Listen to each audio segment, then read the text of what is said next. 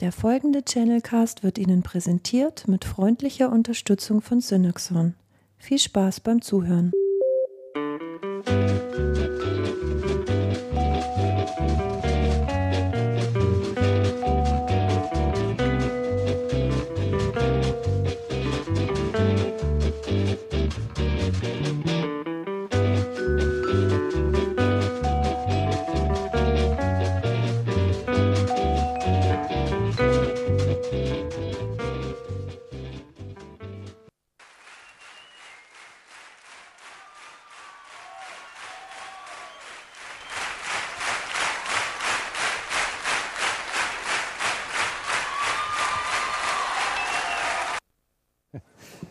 Sehr lustig.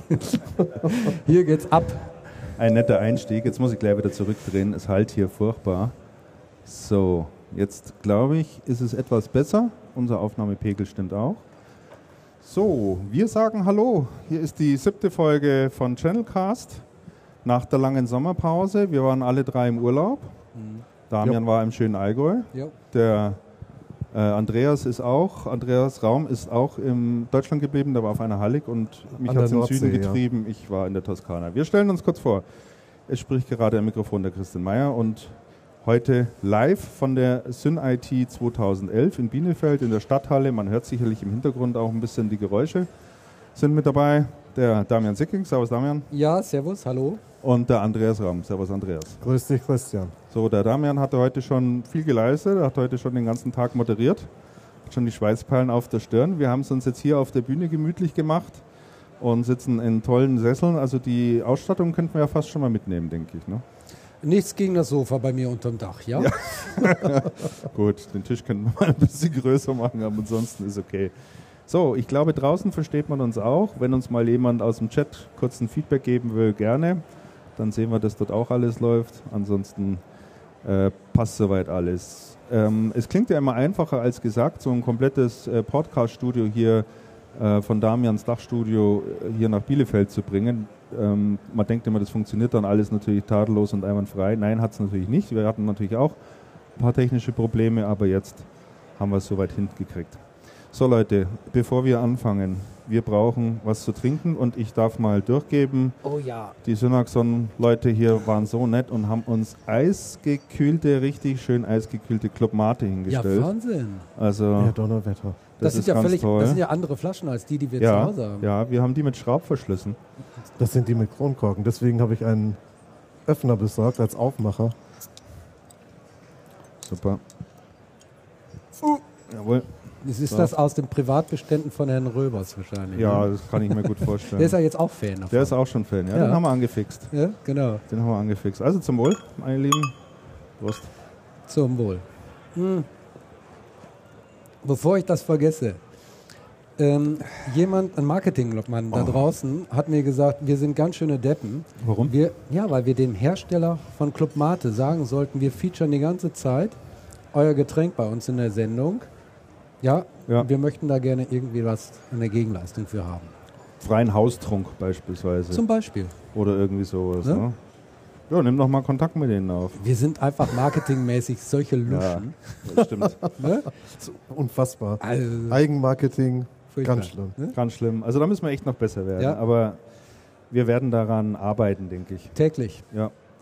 So, nachdem die letzte Sendung ja echt schon eine ganze Weile her ist, ich glaube, das war irgendwann Mitte August oder sowas dürfte das gewesen sein. Also Ja. sechs Wochen sind, glaube ich, locker vorbeigegangen. Oh, das war Anfang August. Oder Anfang August Ja, ja. sogar.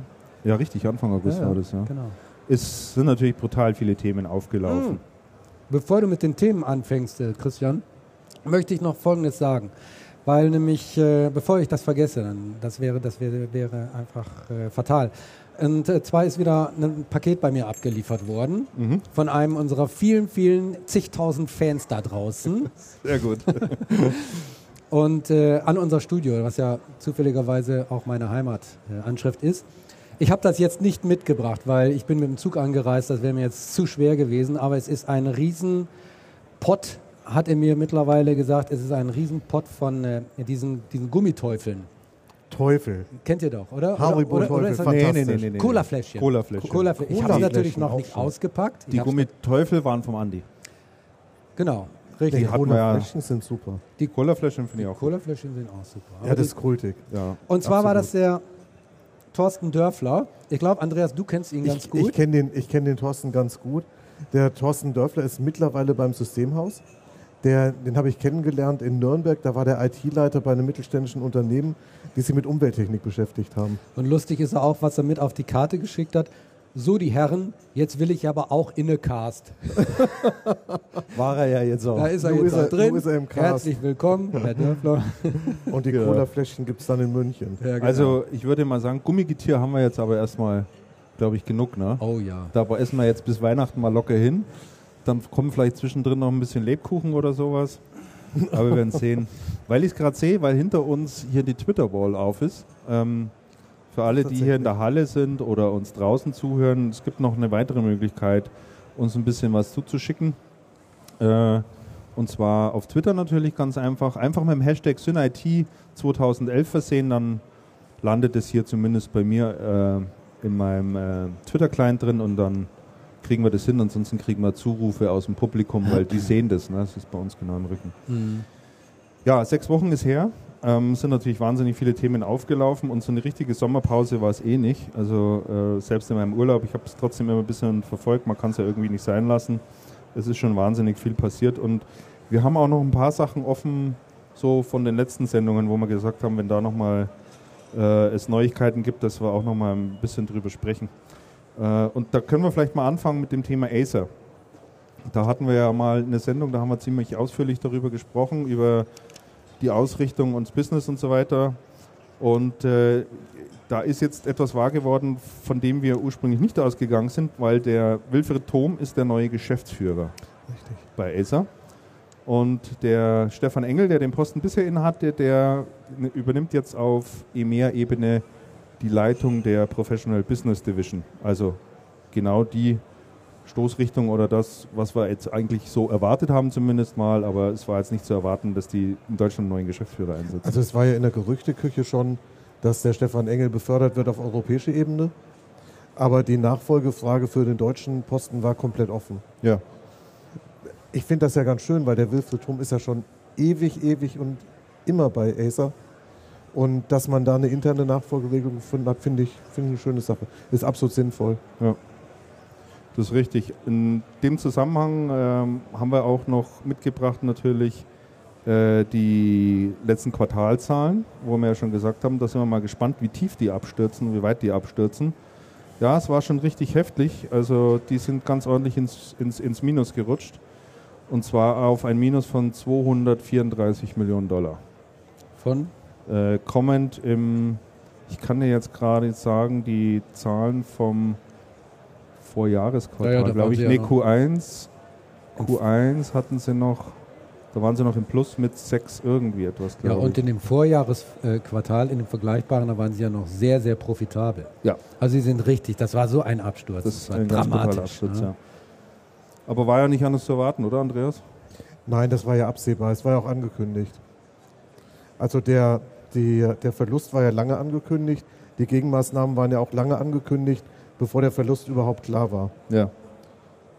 Bevor der uns klar war. Bevor uns klar war. Bevor der aller Welt außerhalb von Acer klar war. Ja, ja, genau. Wobei ich denke, in der Distribution dürfte es sich schon deutlich abgezeichnet haben, Das denke ich weil auch. es waren ja wahnsinnig viele Lagerbestände unterwegs. Natürlich. Ja. Damit hat ja alles angefangen. Da sind wir dann eigentlich über drauf, drauf gekommen und haben das Thema dann ein bisschen weiter verfolgt gehabt. Ne? Ja.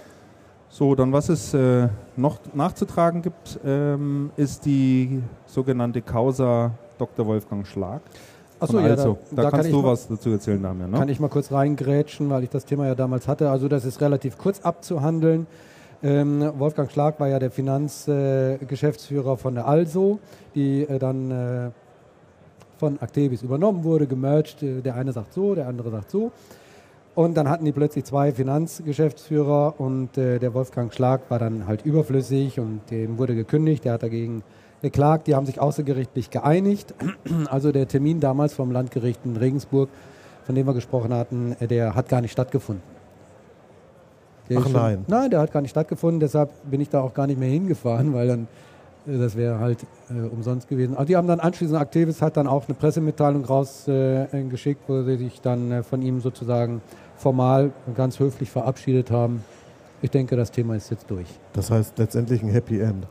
Und es gab auch keine Aussagen mehr über die, es gab damals ja die Spekulation, warum das jetzt so gelaufen ist. Wegen und dem es ging Mietvertrag. um den Mietvertrag etc. pp. Gab es da noch Aussagen dazu? Bist du verrückt? Da- Natürlich nicht. Gar nichts. Da mehr Man hüllt sich in Schweigen. Das war, glaube ich, Teil des Deals. Ist das so eine heiße Kiste. Also, nein. um Ich habe das mal versucht zu recherchieren, aber das war wirklich nicht rauszufinden. Nein, das ist auch wirklich Es äußert sich kein Mensch dazu. klar. Du kannst da die ganze Mannschaft mit verunsichern. so Sachen. Wo wir schon bei Also sind, freut es mich natürlich, ähm, dass wir noch bekannt geben können für all diejenigen, die es noch nicht mitbekommen haben, dass dort einer der hochrangigen Manager wieder aufgetaucht ist und wieder in Lohn und Brot ist, nämlich der Roland Franze. Der äh, war in Straubing beschäftigt und äh, musste dann das Unternehmen verlassen. War, glaube ich, einer der ersten, der gehen musste. Ne? Oder es ging zumindest ziemlich schnell damals nach dem Merch. Und ähm, ja, der äh, Roland Franze, der übernimmt jetzt den Vertrieb bei Parallels. Kennt von euch jemand die Firma? Ja. Ich kenne sie auch gut. Nicht wirklich. Also ich kenne den Namen, aber was sie jetzt. Wir kennen die Ich bin deswegen- Anwender des Produkts gewesen. Ich wollte ja auch sagen, Über lange Jahre. wir beide, die wir ja äh, MacBooks haben, wir kennen natürlich Parallels. Parallels ist eine Software, die es ermöglicht, dass man auf den MacBooks eben auch Windows laufen lassen kann. Ach so.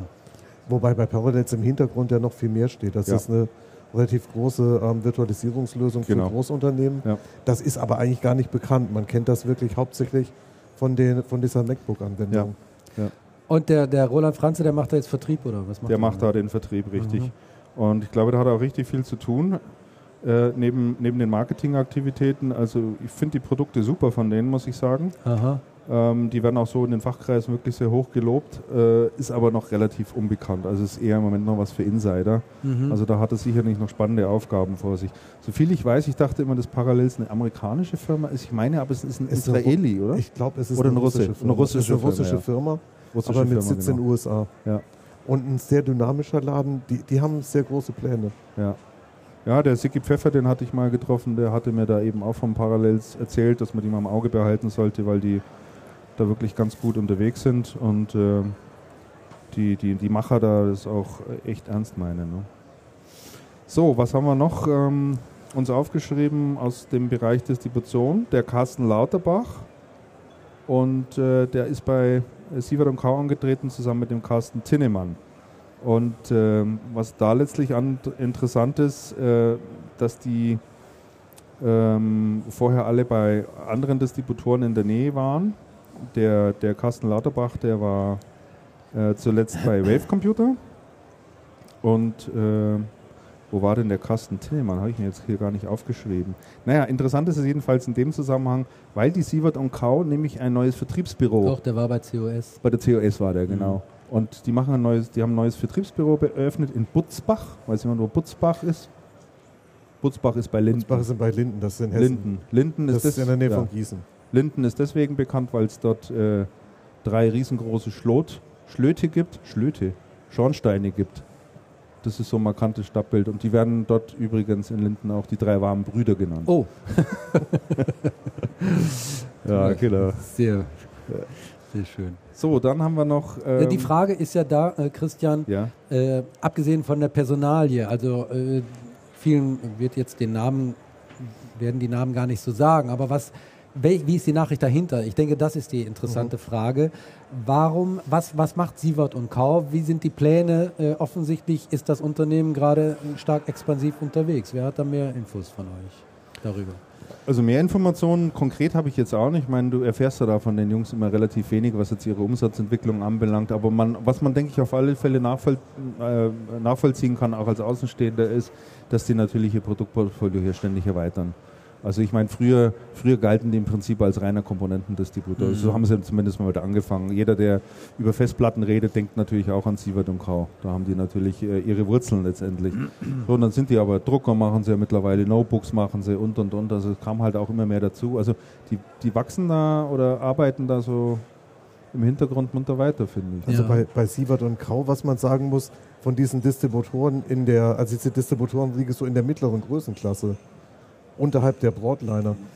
Ähm, bei denen ist so, dass Sievert und Kau sicher derjenige ist, der am meisten Umsatz mit den wenigsten Kunden macht. Also die haben bisher am wenigsten Kundenbreite gehabt. Die haben unheimlich viel ähm, Komponentendeals gemacht in der Vergangenheit, Ja. hatten aber ein sehr schmales Portfolio. Und mit dem breiteren Portfolio holt man natürlich auch eine andere Kundenbreite ab.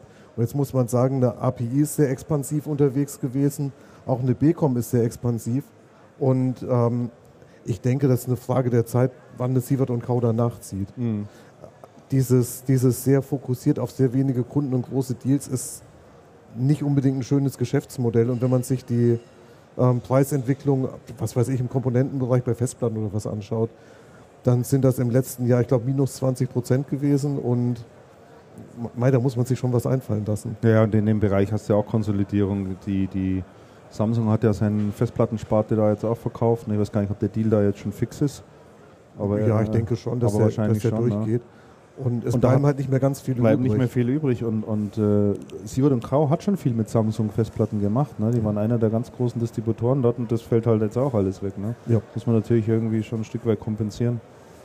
Ähm, aber apropos äh, Erweiterung des Sortiments, was auch ganz interessant ist, System kennt ihr ja sicherlich auch, bekannt als äh, Druckerdisti. Ja, Und äh, die haben jetzt interessanterweise die Samsung Notebooks mit ins Portfolio aufgenommen.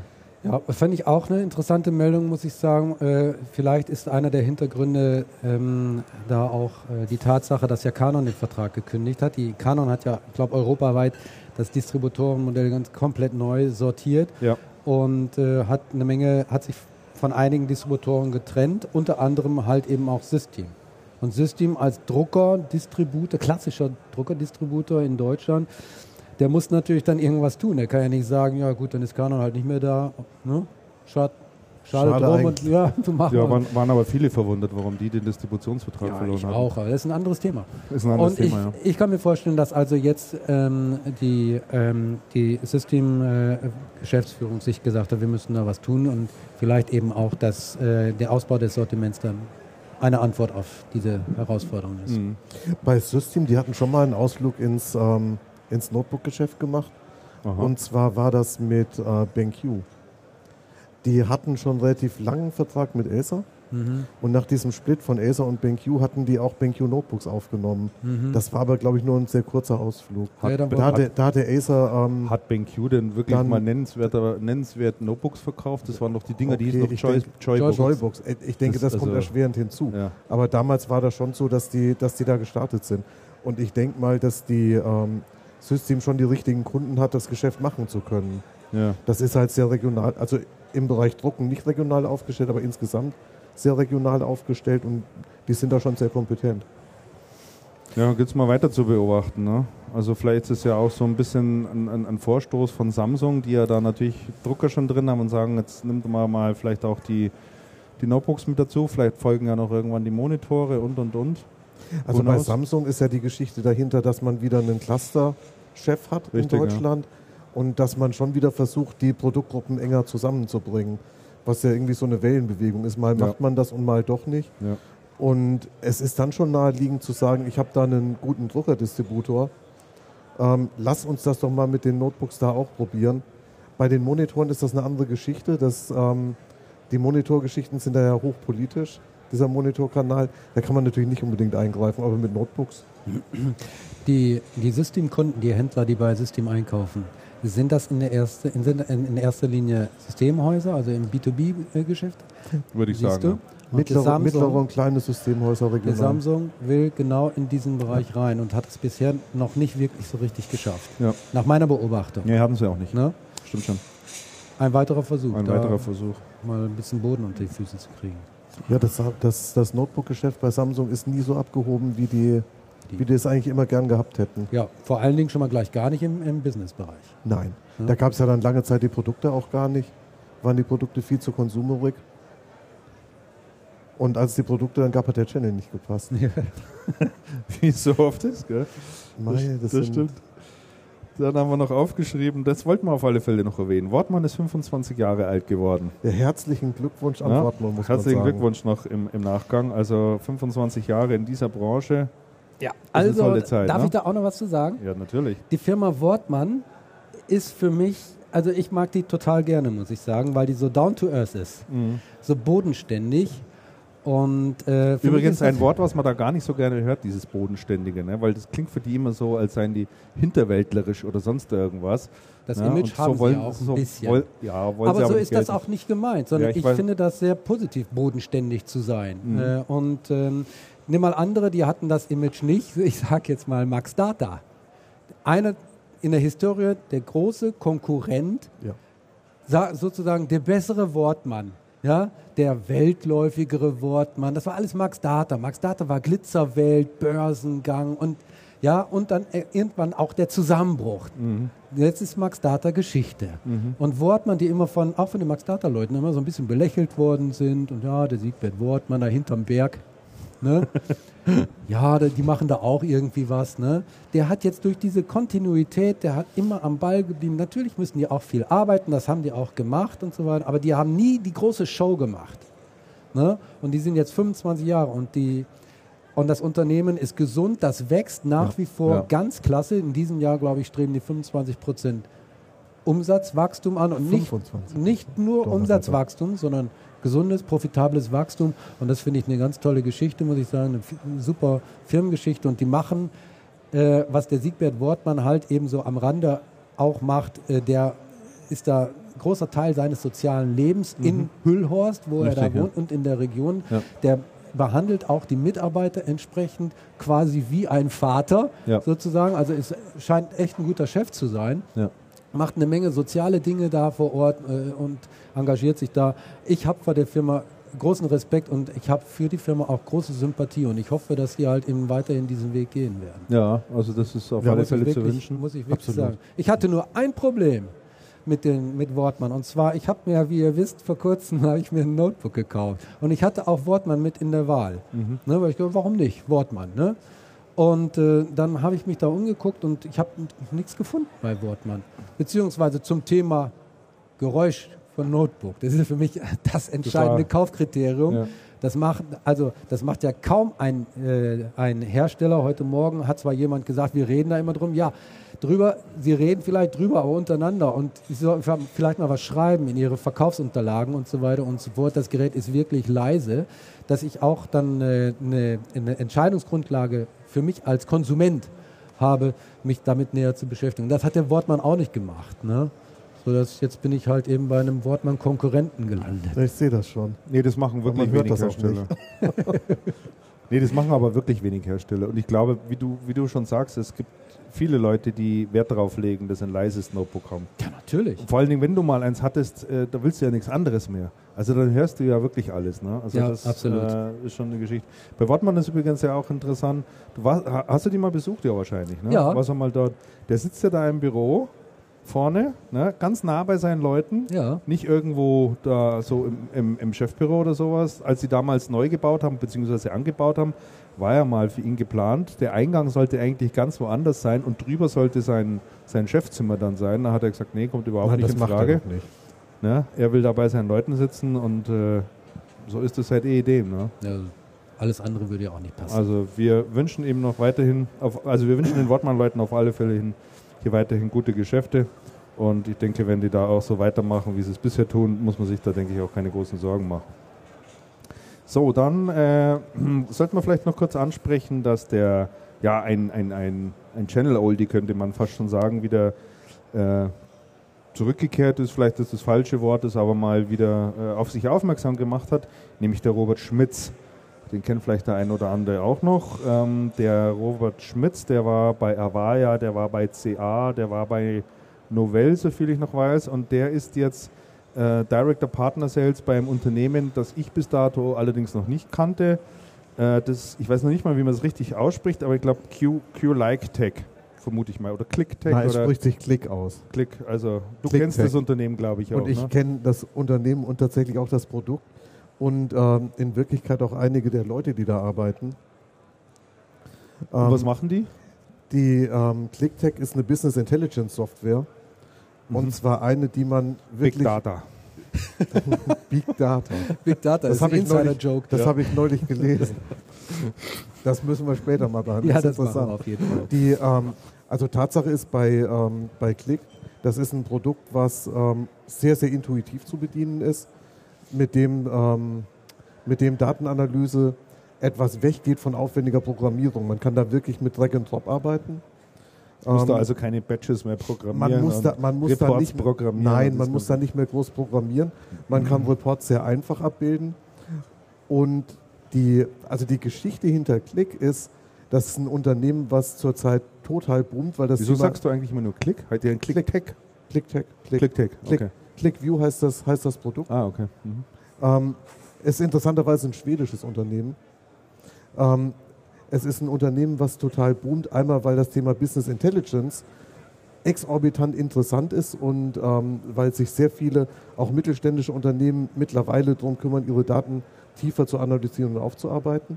Und auf der anderen Seite ist es ähm, sehr interessant, weil ich noch nie bei einer Veranstaltung eines Unternehmens war, bei der ich so viele total zufriedene Kunden getroffen habe Aha. wie bei dieser ClickTech-Veranstaltung, wo ich, wo ich kürzlich in München gewesen bin. Das ist tatsächlich so, da hat dann, da hat dann eine Kundin von Dallmayr, ist die, glaube ich, gewesen, hat dann vorgeführt das System, was sie bei sich im Haus einsetzen, war total begeistert. Die Dallmayr veranstalten tatsächlich Roundtables für andere, für andere ClickTech-Kunden. Die treffen sich da. ClickTech kann da auch dabei sein, ist das aber gar nicht unbedingt. Und So. da erzählte mir dann auch ein, ähm, ein anderer Kunde, die wollten das einsetzen. Dann hatte er ein bisschen in seinem Bekanntenkreis rumgefragt, hatte einen gefunden von einem anderen Unternehmen, die das im Einsatz haben. Der hat gesagt, pass auf, kein Problem, nimm mir einen halben Tag frei, komm vorbei und führ das mal vor. Also da findet ähm, ein Referenz-Selling statt. Das ist wirklich vom Feinsten.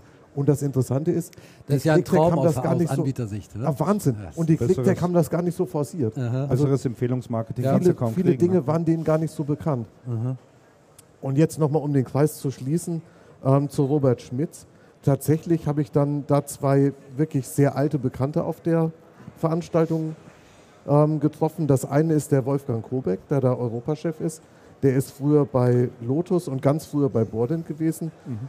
Den kenne ich seit 20 Jahren. Und ähm, den anderen, den ich da getroffen habe, der relativ neu angefangen hatte, ist der ähm, Joachim Fellmeier. Den kenne ich noch aus Zeiten, da war der bei Stack, hier Stacker, diese Ja, Festplattenkonfigurierung. ja, ja.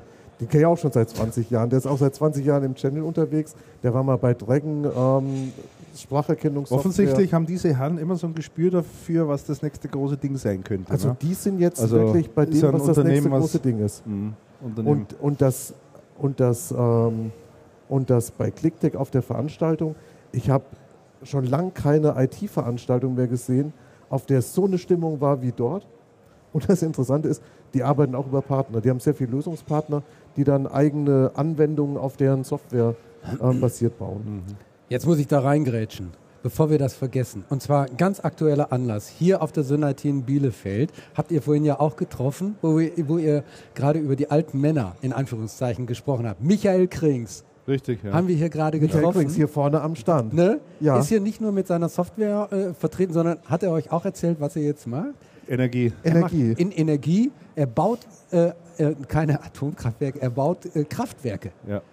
Ne? Also mit So einem Partner Blockkraft- zusammen. Blockkraftwerk, mit, mit einem Partner zusammen und der Partner ist jetzt aber nicht Siemens oder so, ne? aber er baut richtig was, also nicht nur, äh, sagen wir mal, das Gebäude, sondern auch die Inter Intelligenz Mhm. baut er. Nächstes Jahr soll das irgendwie auf den Markt kommen. Ich konnte nur ganz kurz mit ihm reden, aber das fand ich total spannend. ne? Ja, wirklich, habe ich auch gedacht. Mhm. Ja. Michael Krings. Genau, ja. Oder? Wer ist eigentlich nochmal Michael Krings für unsere jungen Hörer? Vielleicht sollten wir das nochmal sagen. Michael, genau, muss Damals man, da- muss man erläutern. Damals Kompuschek. Kompuschek, ja. Damals Kompuschek, erste oder einer der ersten Netzwerkdistributoren in Genau, Deutschland. und dann bei Ingram. dann übernommen von der, von der Makrotron bei Makrotron Ingram noch. und dann irgendwann integriert. genau. Ja. Und Ja. dann trennten sich die Wege. Und Er der sieht ja noch genauso aus wie früher. Michael hat sich kaum verändert, Ne? das sehe ich auch so. Ist ja irre. ja, und dann Ja. war noch COS. Und dann war, genau, da war zuletzt COS-Chef. Ach, richtig, genau. COS hat er auch gemacht. Ja, Ja. stimmt. Ja. Die ging ja dann äh, Das war die ja Insolvenz. etwas Das war die, stürmisch durch die, durch die Übernahme. die Übernahme der russischen Investoren, die dann letzte Minute irgendwie abgesagt also es hatten war eine sehr, so, sehr ne? unglückliche Geschichte. Ah, das, war, das, war, das war auch so eine heiße Geschichte. Ja. Das, Na, das wollte ich jetzt nur noch mal kurz, bevor wir das, Aber das ist das also ein absolut guter Punkt. Ne? Ja. Ja, aber vorhin auch da hat sich jemand diese Podcast-Technik angeschaut. Ich habe gesehen. ganz interessant. Mhm. Cool. Äh, genau. So, was wir ähm, Ja, ich habe noch eine exklusive Geschichte mehr oder minder reingebracht. Also ich glaube zumindest noch nicht, die in der Öffentlichkeit so bisher getragen wurde. Wir Nein, haben uns darüber auch. schon unterhalten. Äh, und zwar hatten wir uns unterhalten über den Hardy Köhler, Ja, der den- zur SAP geht, ne? der zur SAP geht, genau. Und äh, genau das wird er nicht tun. er wechselt jetzt doch nicht zur SAP. Er wird bei Adobe bleiben. Aha. Ähm, Haben hinter- den wieder eingefangen. die haben ihn quasi wieder eingefangen. Ja. Das ist wirklich unglaublich. Das ist echt unglaublich. Also ich glaube, der bei der SAP hätte er schon einen richtig ordentlichen Posten bekommen. Der wäre schon ein gutes Stück nach oben gefallen und er wäre sicherlich vorgesehen gewesen dafür, das, was er bei Adobe gemacht hat, nämlich dieses wirklich gute Channel-Programm, das wirklich im Markt auch extrem gut ankommt, sagen wir mal ein Stück weit natürlich auch mal auf eine SAP zu übertragen, beziehungsweise dort den, den Channel einfach mal ein Stück weit voranzubringen, weil SAP ist irgendwie rein in die Kartoffeln, raus aus die Kartoffeln. Also alle, alle halbe Jahre meldet sich einer oder jedes Jahr meldet sich einer und sagt, wir machen jetzt wieder viel indirekt. Und dann hörst du wieder nichts davon. Ne? Also das ist wirklich nicht so richtig Das verlässlich. stimmt allerdings. Die SAP hat sehr hohe, An ich sage das mal vorsichtig diplomatisch, sehr hohe Ansprüche an das, was ein SAP-Partner können Ja. soll und wieder aufzutreten Ja, hat. ja. Und das ist halt nicht ganz einfach einzulösen. Das ist nicht ganz einfach und äh, jedenfalls die Adobe-Leute freuen sich natürlich mächtig, dass er da bleibt und äh, sein Programm, was er da entworfen hat, sein Channel-Programm wird ja auch europaweit ausgerollt und sogar die Amerikaner reden davon, das äh, adaptieren zu wollen und das ist natürlich für ihn schon auch eine tolle Geschichte. Ich denke, dass er bei Adobe vielleicht da auch noch weiter Karriere machen kann. Sein Team wird auf alle Fälle vergrößert, wie er mir sagte und äh, ja, also die haben natürlich die Sektkorken knallen lassen. SAP dürfte natürlich ziemlich stinkig gewesen sein, weil der sie da sollte, doch, natürlich sollte er nicht den Andreas Naunin bewerben? Der sollte den Das geht doch Andreas schon die Naunin ganze Zeit rum, dass der, weg dass ist. der sich gerade verabschiedet. ja, der ist Oder verabschiedet weg. hat. Also ich habe irgendwie gehört, dass der, es nagelt mich aber nicht fest, wie die Company genau heißt. Sie heißt Alpha Business oder Business Alpha oder irgendwie so. Es muss auch irgend so ein Haus im SAP-Umfeld sein. Ja, so ein SAP-Integrator. Oder SAP-Integrator. Mhm. Da ist, geht Naunin wohl hin. Wir haben letzte Woche noch versucht, uns das irgendwie bestätigen zu lassen, aber SAP hat dementiert und das Unternehmen, was äh, ihn aufnehmen hätte sollen, weiß von nichts, wie es halt oft so ist. Ne? ja, Und, plötzlich und Naunin ja. ist nicht erreichbar. ne? Handy klingelt die ganze Zeit durch. Äh, Ja, aber ich denke, das wird sich wahrscheinlich in der nächsten Zeit klären.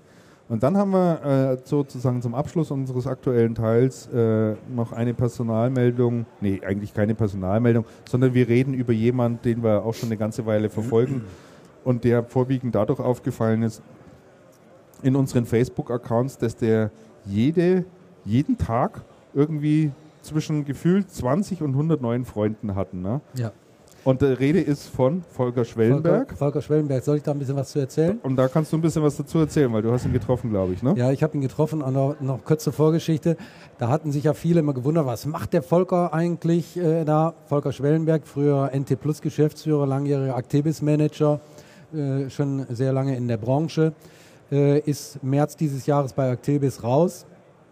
Und äh, plötzlich hatte Volker Schwellenberg dann Facebook entdeckt. Und der startete von null äh, Facebook-Freunden auf jetzt mittlerweile 2300 oder so. 2255. Hatte er irgendwie. hab grad Hast gerade Ah, okay. Ja, Und, und, und so der ein oder andere, der wunderte sich dann schon und fragte, vielleicht ist das Teil seines Projektes. Andere, also ich, sagte nein, das ist sein Projekt. also neuer Rekord. Aber nein, alles das ist nicht der Fall. Ich habe mehrmals versucht, ihn anzurufen und zu fragen, was passiert da eigentlich. Er sagte, warten Sie noch, ja. Und äh, kann ich jetzt noch nichts dazu sagen. Jetzt endlich habe ich ihn mal weich geklopft und wir haben uns in München getroffen im Umfeld einer Stoffmesse. Eine Stoffmesse. Ja, er war auf einer Stoffmesse. Schwellenberg auf einer Stoffmesse. Ja, pass auf. Stoff im Sinne von Äh, äh, hier, du hast äh, Klamotten also aus Stoff. Ne? So Hose, Hemd, Jacke, Gardinen, passt schon. Tischdecken, alles so ein Zeug. Servietten. Ne? Bunt angezogene Menschen. Und der hat jetzt, also um jetzt seriös zu werden, der hat eine Firma gegründet, seine Stopp. eigene Firma, die Edda AG. Ed, Edda, Edda. E Edda. Doppel E Doppel D E R. Edda. Da gibt es, wo er wohnt, da in der Nähe von Kassel, gibt es irgendwie einen Fluss, der heißt Eder. Eder. Und da hat Eder. er, kennst du die? Die Eder kenne ich. Die Eder. Und da hat er die Edda AG rausgemacht. Aha. Ähm, der hat noch einen Partner, der kommt auch aus der äh, IT-Branche. Andreas, du kennst ihn, das ist der Marc Oliver Beck. Ja, den kenne ich schon lang. Marc Oliver Beck hatte früher Trion. mal einen äh, Distributor gegründet in Stuttgart oder in der Nähe von Stuttgart, Trion. Den gibt es mittlerweile nicht mehr, den Distributor, den hat der äh, Kollege Beck verkauft. Der ist dann irgendwann, hat er dann einfach äh, das nicht mehr, den Anschluss, hat er nicht den Anschluss geschafft, der Disti. Ähm, und der, äh, der, der Kollege Beck, der hat äh, anschließend mit seiner Firma Unternehmen beraten in Sachen IT. Total anstrengender Job, hat er mir erzählt, also, weil du immer so auf dem Laufenden bleiben musst. Aber egal, anderes Thema. Die beide haben jetzt zusammen diese EDA AG gegründet und sind auch alleinige Gesellschafter bzw. Aktionäre. Was macht die EDA AG? Die EDA AG ist operativ derzeit noch nicht am Markt tätig, wird es aber bald sein. Die wollen noch in diesem Jahr äh, an den Start gehen. Womit? Die wollen eine Firma aufbauen und eine Marke aufbauen, die Marke EDA. Und die hat mit IT nichts zu tun. Was ist das dann, Modelabel? Oder? Die machen, die bieten ganz exklusive Klamotten an, also Textilien zum Anziehen. Äh, das ist der Bereich Fashion. Dann Jogginghosen, Edda Jogginghosen. Wer weiß, wenn, die, wenn du 1000 Euro für eine Jogginghose ausgeben willst, ich nicht. wirst du die vielleicht da kriegen. Mit einem Edda-Label. Ja, ja. Und, äh, der macht ein eigenes Label. Der macht, das soll ein Label sein. Das heißt, du hast dann in deinem Jacket Edda drinstehen. Also der sucht nicht irgendwelche Sachen zusammen und vermarktet es dann. Nein. Der redet ah, mit ja. ganz vielen Manufakturen, Manufakturen in Deutschland und im angrenzenden Ausland mit Designern ähm, über seine Idee und was die beisteuern können. Die sind alle hellauf begeistert, Aha. weil die halt super viele Ideen haben und auch ganz tolle Sachen machen. Die haben nur eine große Schwäche in der Vermarktung, mhm. im Marketing und mhm. Vertrieb. Mhm. Und das kann der Volker Schwellenberg mhm. natürlich. Und das kann der Oliver Beck ja auch. Mhm. Ne? Und äh, da bauen die jetzt sowas auf. Äh, die Klamotten, die also Fashion, Accessoires, wollen sie machen. Und dann irgendwie auch noch irgendwie, wie heißen die Dinge, so Sterümpchen und so Zeug halt, ne? Bis hin zu Möbelstücken in, eine, in der Ausbaustufe. Die fangen aber jetzt mal mit Klamotten an. Uhren sollst du bekommen. Du darfst da eigentlich Taschen. gar nicht Klamotten zu sagen, glaube ich, oder? Hier darf das ich das. Das ist okay. In dieser Runde darfst du aber echt nicht. Das ist kannst, so despektierlich. Hey, die haben also Auflagen. Nicht an, nicht die haben Auflagen, ihr müsst euch das vorstellen. Die haben Auflagen, einen Anzug in einer Stückzahl von 100 das ist limitiert auf 100, maximal 80 bis 100. Mehr gibt es davon nicht. sowas ne? verkauft ne? sich? Ganz exklusiv. Ja, wahrscheinlich gibt es auch einen Kundenkreis dafür. Ne? Stoffe, total edel. Was die mir erzählt haben, die beiden, über, über Stoffe, was die in den letzten Wochen und Monaten gelernt haben, ist total irre. Ne? Es gibt vegane Stoffe. Links gehegelt und dann von Jungfrauen vegane rechts Stoff? verklöppelt. Ja, sowas in bei der Bei Vollmond. Art. Zum Beispiel, äh, da, da ist, sind so keine tierischen Sachen. Knöpfe ja. irgendwie aus Horn oder mhm. so? Nein, geht gar nicht. Ne? Irgendwelche Fäden, die vom Tier sind. Also ist alles verpönt. Das ist ja schon wirklich Also das, das äh, weil du vorhin hast ja so das Stichwort genannt, daran erinnere mich das ein bisschen an Manufaktum. Kennt, kennt ja. ihr die? Da denkt man natürlich also, sofort dran. Die diese tollen Kataloge natürlich. haben, wo diese Produkte in epischer Breite hier beschrieben werden. Auch, auch schön, also weil du halt viel über dieses Unternehmen erfährst, die dieses Produkt herstellt. Ich habe ja. da natürlich auch sofort dran gedacht, Christian, und ich habe auch gesagt, Volker, das hört sich ein bisschen an wie Manufaktum, das hat er gar nicht so gut gefunden weil er hat mir dann auch lange erklärt, warum das nicht so ist wie Manufaktum, aber ich habe es jetzt nicht ganz verstanden. Manufaktum ist wahrscheinlich zu billig. Na, Manufaktum gehört ja auch zu Otto, hat er mir, glaube ich, erklärt. Mittlerweile ja, mittlerweile. ist mittlerweile so. Ja. Und ähm, er will sich also da durch die Produkte und auch durch das Auftreten der Firma nochmal wieder unterscheiden. Also der macht das online. Es Zunächst in dem, ersten, in dem ersten Schritt kannst du die Sachen nur online kaufen. Kein, kein Store, kein Laden, wo man reingeht. Soll möglicherweise mal dazu kommen. Ja, weil das halte ich für notwendig. Also ich halte das für eine, ehrlich gesagt, für eine ziemlich schwierige Geschichte. Also das liegt das daran, ich habe mal, ich habe mal, ich habe mal einen Film gesehen. Natürlich ist das schwierig. Ich habe mal einen Film gesehen über neureiche Leute, also Leute, die zu Geld gekommen sind, durch Lottogewinn geerbt haben, sonst irgendwie äh, keine Ahnung Firma gegründet haben und die richtig gut abging. Und das sind Leute, die wollen dann ja auch gerne ihr Geld ausgeben für schöne Dinge, die sie sich früher natürlich nie leisten konnten. Und da war mal eine Reportage und das war total interessant. Es gibt so, ich will jetzt nicht sagen Einrichtungshäuser, aber so Händler, die darauf spezialisiert, spezialisiert sind, so eine Klientel abzufrühstücken. Ja? Mhm. So, und, und äh, da läuft es dann so ganz diskret, ruft man dann an, macht da einen Termin aus kommt dann da irgendwo in ein Haus rein, in, in, in, so einen Ausstellungsraum in den riesigen. Da ist natürlich niemand anderer da, weil das möchte man ja auch nicht gesehen werden. Und da stehen dann ganz exklusive Vasen, Besteck, Porzellan, also alles, was man sich vorstellen kann, was in, was in ein Haus reinkommt. Schränke natürlich, Lampen, keine Ahnung. Alles sündhaft teuer und ganz exquisit. Ja, und dann gehen die Leute da durch, sagen, das hätten sie gerne und das und das und das. Ne? Und dann alles klar, wunderbar. Und den Schmuck nehmen wir noch mit und dann steigen die wieder ins Auto und fahren davon und drei Tage später kriegen die das alles nach Hause geliefert.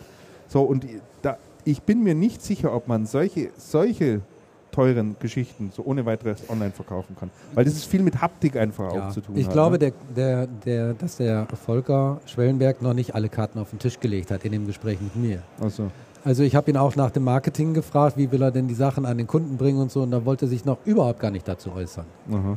Ne? Also da sind noch eine Menge Fragen offen. Ich, Ja, bin, da, ich bin, da, bin da wirklich mal gespannt. Ich glaube, dass er mit der Positionierung wirklich gut liegt. Ne? Also wenn man sowas macht, dann kann das funktionieren. Das kann ich mir schon vorstellen, weil Geld ist da. Übrigens, Geld scheint bei den beiden auch keine Rolle zu spielen. Da, haben die einen Investor im Hintergrund? Ich habe gedacht, ihr macht ja derzeit hier, ihr, ihr, ihr haut das Geld raus, ne? das ist eine Machen Freude. die wirklich? Die haben ja noch null Umsätze, die machen ja nichts. Wir haben ne? den Investor irgendwie? Hat er da was Ja, habe ich gefragt. Und? Habt ihr noch irgendwie einen Investor? Nein. Wieso? Er hat mich ganz erstaunt angeguckt. Wieso? Braucht man sowas? Sauber. Also, Mai. nicht schlecht, ne? Mai. Ist das schön. Ja, also wann haben die gesagt, starten die?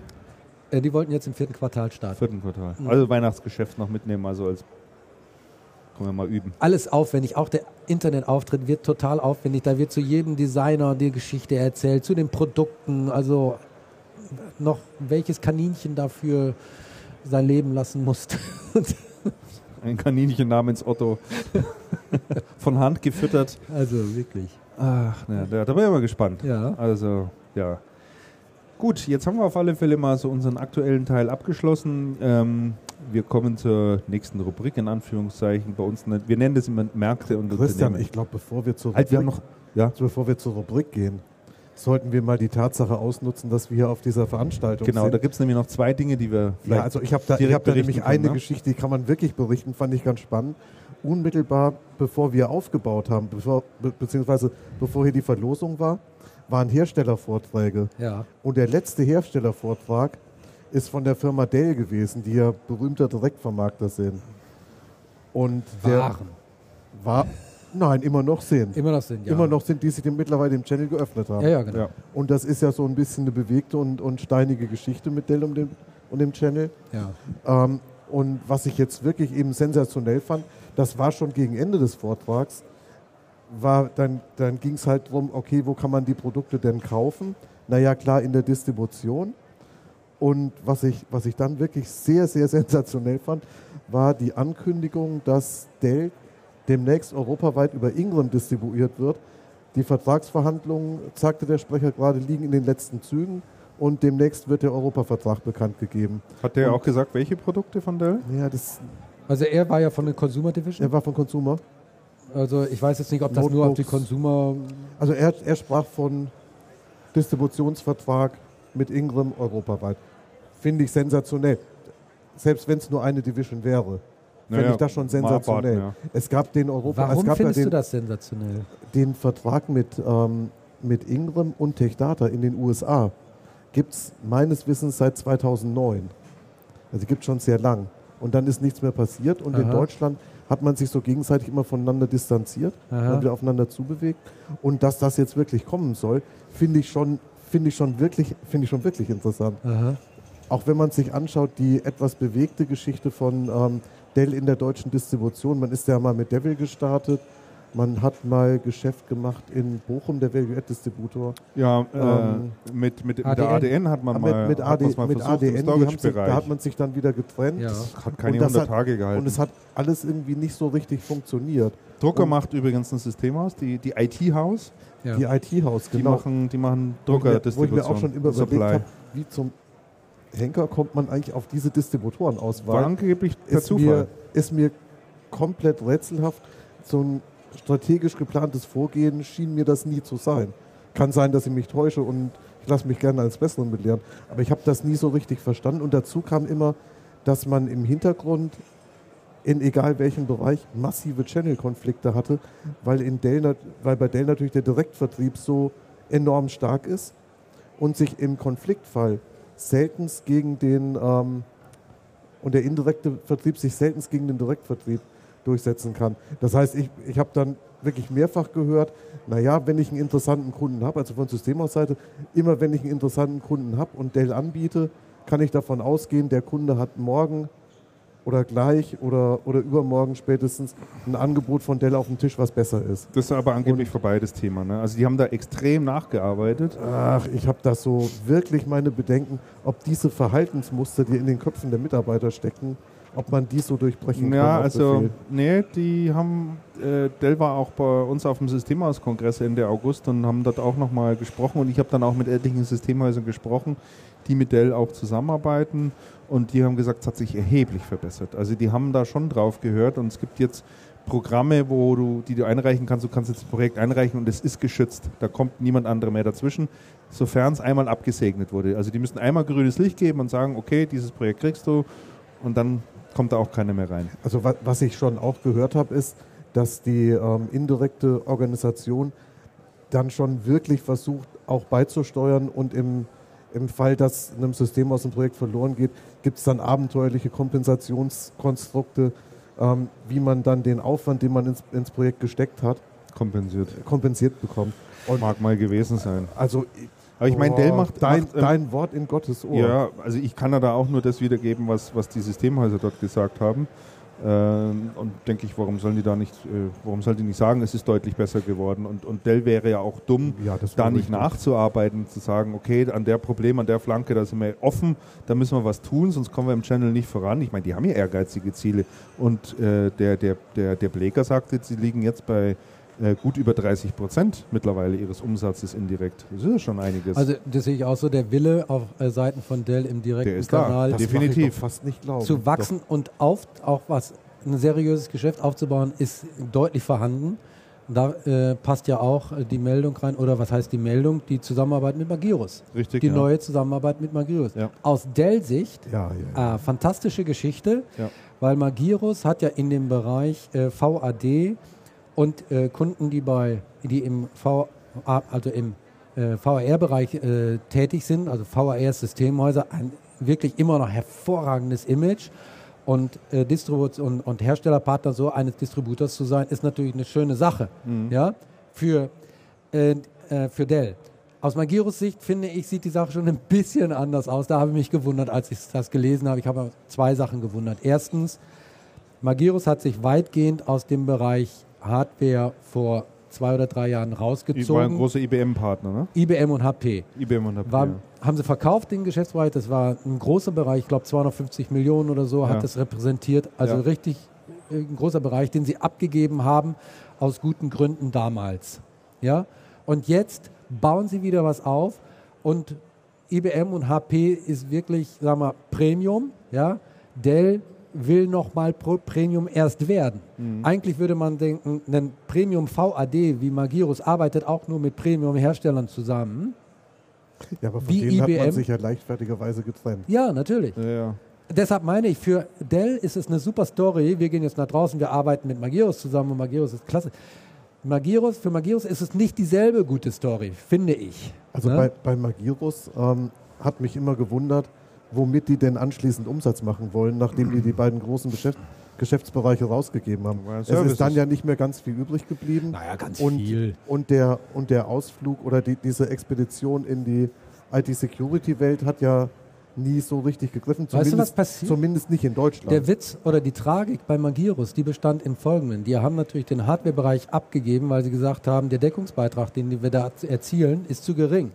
Dann haben die das Ding verkauft und Magirus ist in die roten Zahlen gerutscht. Das kennen Die wir ja haben irgendwie. zwei Jahre Ja, haben die defizitär gearbeitet. Das Ziel war für 2010 wieder einen Return zu schaffen. Heut, bis heute weiß man nicht, äh, ob das der Fall ist. Ich habe jetzt den, äh, den äh, Fabian von Kuhnheim, den habe ich gefragt, sag mal, habt ihr jetzt eigentlich euer Ziel erreicht, äh, 2010 äh, positiv äh, mit schwarzen Zahlen abzuschließen und, ne, oder nicht? Und was habt ihr euch für 2011 vorgenommen und für 2012? Er hat mir noch nicht geantwortet. Ich treffe ihn irgendwann jetzt in den nächsten Wochen äh, irgendwo in München. Ich bin mal gespannt, was er mir erzählt hat. Beim nächsten Channelcast ist es noch zu früh. Ich treffe ihn erst im November. Ja, das ist noch Aber dann früh. werde ich berichten. Also ich bin sehr gespannt, weil mir bei Magirus tatsächlich in Deutschland die Linie, die das Unternehmen fährt, nicht wirklich klar ist. Ja, du Also- hörst ja gar nichts mehr von Magirus. Ja. Nur noch Nee, hört irgendwelche da langweiligen Pressemitteilungen. Ja, Ja, wir machen jetzt eine Roadshow mit dem und dem und Was ich Also mir aber ist- gut vorstellen könnte, was ich mir im Übrigen aber gut vorstellen könnte, äh, weil du erstens sagst, warum arbeiten die jetzt mit Dell zusammen und nicht mit einer Premium-Marke? Ja, da müsste man sich mal erstmal fragen, welche Premium-Marke gibt es jetzt noch äh, nach der HP-Geschichte? Gute Da Frage. kommen wir nachher noch ein bisschen weiter darauf zu sprechen. Und das Zweite ist, ich könnte mir gut vorstellen, dass es die Kunden sind, die sagen, wir hätten im Übrigen ganz gerne Dell bei uns Aha. mit drin. Aus bestimmten Gründen, weil Dell hat in einigen Bereichen, sei es Server- oder Storage-Systeme, ähm, ziemlich, in, ziemlich gute Lösungen. Interessanter Also Punkt. die verkaufen sich ja auch nicht schlecht. Ja, ja Ne? interessanter Punkt. Also ich Und, bin, äh, was diese Geschichte angeht, höchst skeptisch und werde es sehr gespannt beobachten. Und da bin ich auf Damians Bericht Ja, ähm, und das Gespräch mit dem, mit dem Fabian von Kuhn sehr ja, gespannt. das wird sicherlich Ich habe den auch schon lange nicht mehr, nicht mehr getroffen Nö. auf irgendeiner Nee. Veranstaltung. Nee, nee. Der, der Josef Blank ist da hingegangen als Vertriebschef und man hört nichts. Hm. Also sehr eigenartig.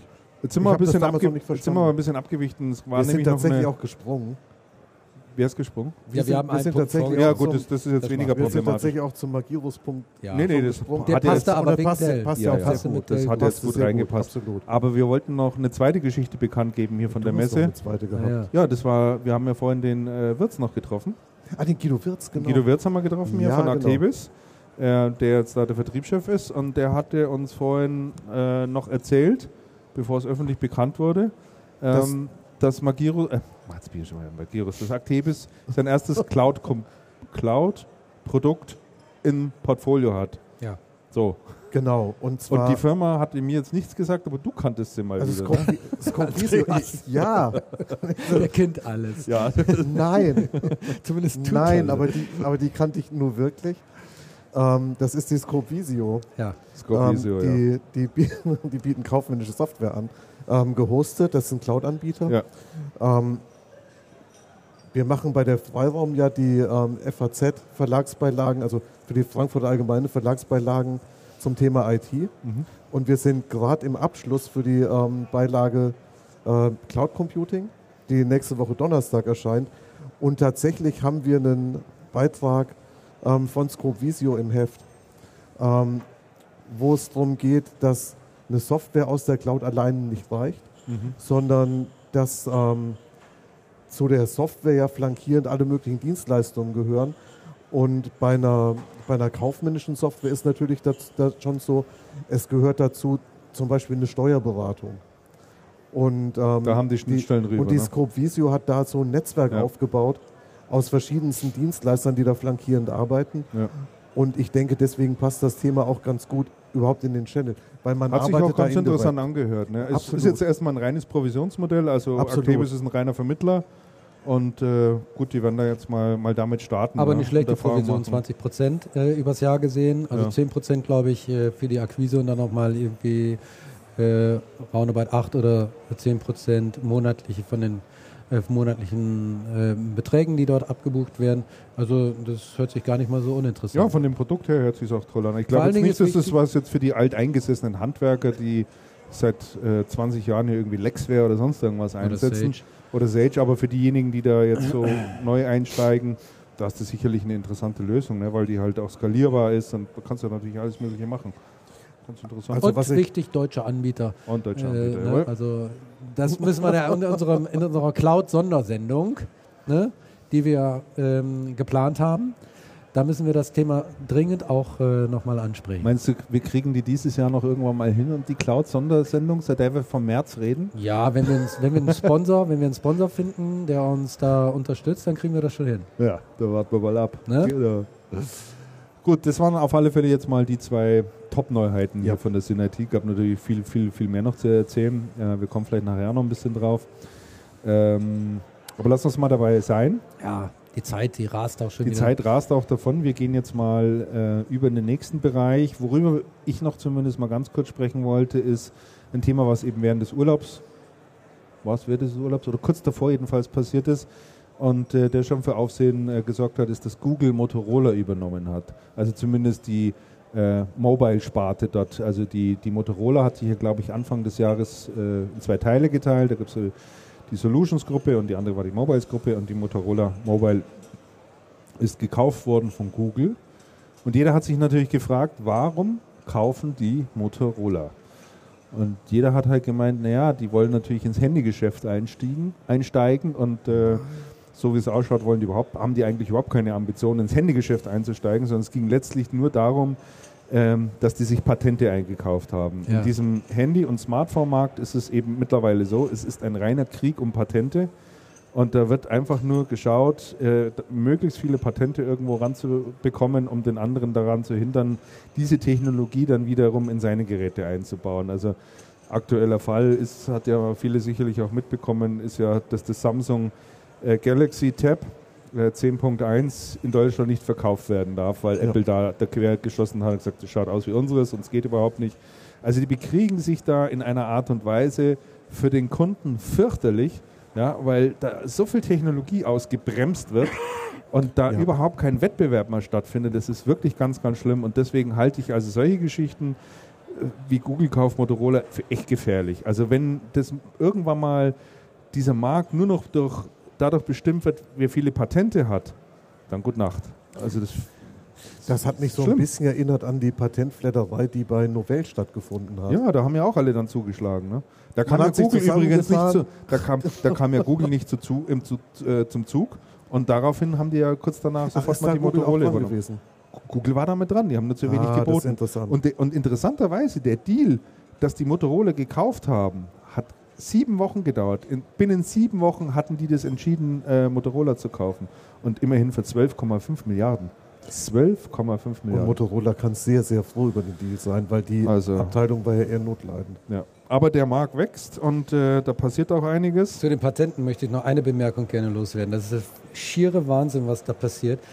Ihr habt das vielleicht mitbekommen, äh, dass ja Osram, die äh, Tochter von Siemens, dass die und LG und auch Samsung derzeit wieder im Clinch liegen, auch wegen gegenseitiger Patentrechtsanklagen im LED-Bereich. Ja? Geht's da auch los? ja, also Oh, da geht's LED nicht los, das da geht's schon, da. Das ist, ist mittendrin, oder? da ist Krieg voll entbrannt und BMW und ich weiß es nicht, wer es noch ist, Volkswagen, glaube ich, die bauen die Osram LED-Lampen in ihre Autos rein, die sie in Südkorea auch verkaufen. Jetzt hat LG den Antrag gestellt, dass BMW und VW, glaube ich, ist, es- BMW ist es sicher, VW bin ich nicht ganz sicher, dass die in Südkorea nicht mehr verkauft werden dürfen, solange die Wegen der Lampen. Ja. Das ist völlig, völlig Das ist doch komplett wahnsinnig. Das ist Völlig gaga. bescheuert. Das Also, ist wirklich gaga. Das ist da draußen. Du müsstest Also, mal dein Mikro ein kleines bisschen näher tun. gerne. Ich bin so erkältet, ich will das. Ja, es geht aber, finde ich. Ich könnte mir vorstellen, ich sehe gerade, es gibt jetzt Kuchen Donauwelle oder so. Ich könnte mir vorstellen, dass es dadurch, dadurch schlagartig besser wird. Gleich eine Donauwelle. Super Sache. Das ist genau. Ja, das ist schön, wenn man auf so einer Veranstaltung mal podcastet. Da kriegt cool. man so viel vom Leben. Ja, ne? Also jedenfalls, wenn dieses äh, Tablet- und Smartphone-Geschäft dadurch gebremst wird, äh, dass die sich da ständig nur um die Patente streiten, dann, äh, also für Kunden ist es auf alle Fälle grauenhaft. Für den Handel dann natürlich letztlich auch, weil der die Geräte nicht verkaufen kann. Und wir hatten ja schon mal drüber gesprochen, über die Misere, dass es weder Microsoft noch Intel äh, vernünftig hinbringt, äh, da solche Produkte zu verkaufen. Wer es allerdings offensichtlich von der anderen Seite her schafft, und das finde ich auch ganz interessant, da hatten wir schon drüber gesprochen, ist Amazon. Die ja ich mit, mit, dem, mit dem Kindle jetzt mal angefangen haben, ein, ein E-Book-Reader vorzustellen, der großartig verkauft wird. Äh, wir haben uns auch einen zugelegt, da berichte ich das nächste Mal ein bisschen näher drüber. Bin da total begeistert. Das interessiert mich sehr, dieser Bericht. Und gerade gestern hat Amazon ja auch neue Tablets vorgestellt, ähm, mit dem auf Android-Basis, äh, die so natürlich stark abgestimmt sind auf Amazon, was äh, Lesen anbelangt auf den Dinger und Einkaufen anbelangt. Ähm, haben sie jetzt aber noch pünktlich geschafft zum Weihnachtsgeschäft und haben halt Preispunkte jetzt besetzt, jenseits von Gut und Böse. Also Okay. der normale Kindle kostet jetzt noch 99 Dollar. Upsa. Also 99, 99 Dollar. also 99 Dollar. Der ganz klassische Dollar und dann gibt es noch ein bisschen äh, höherwertige, so mit Touch-Funktion und so weiter, die kosten dann ein bisschen mehr. Aber weit, weit unter dem, was, ein, was jetzt ein iPad beispielsweise kostet. So, und da entwickelt sich jetzt sozusagen von unten eben auch noch ein Markt. Sicher nicht lange nicht mit der Funktion, wie jetzt ein iPad hat, aber trotzdem äh, greifen die dort ordentlich an und das finde ich schon sehr, sehr interessant. Und im Übrigen, wir, ich glaube, wir haben es ja schon mal erzählt, hat Amazon ja bekannt gegeben, dass mittlerweile mehr E-Books verkauft werden als normale Bücher. Richtig, also ja. dieser Markt, der, der ist existent, der wird nicht nur irgendwie herbeigeredet, sondern gibt es tatsächlich. Und wisst ihr, wer darauf reagiert hat? Nein. Die Firma IKEA.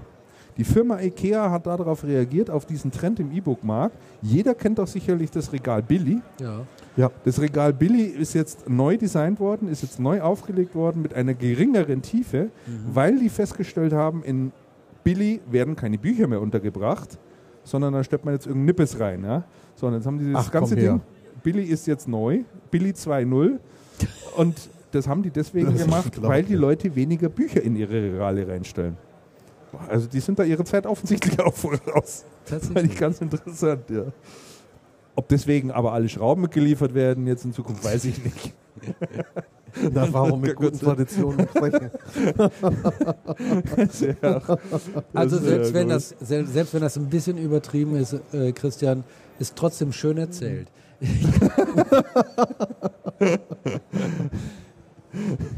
Glaubst du das übertrieben? Ich, ich Ja, weiß es so nicht. schnell können die da auch nicht drauf reagieren. Also das ist doch der, der, der, der, der Verbraucher äh, hier in Deutschland ist zunächst einmal konservativ und bis das wirklich in den Wohnzimmern oder wo auch immer sich wirklich auf breiter Front durchsetzt, ja, das dauert, ist doch für Neukunden. das dauert das ist doch- Jahre. Das, ja, es- jetzt nimm doch mal an, Das du, ist ein klassisches- was weiß ich, die Kinder Ja. gehen aus dem Haus und fangen das Studieren an und beziehen jetzt ihre erste Wohnung. Wo kaufen die ihre Möbel ein?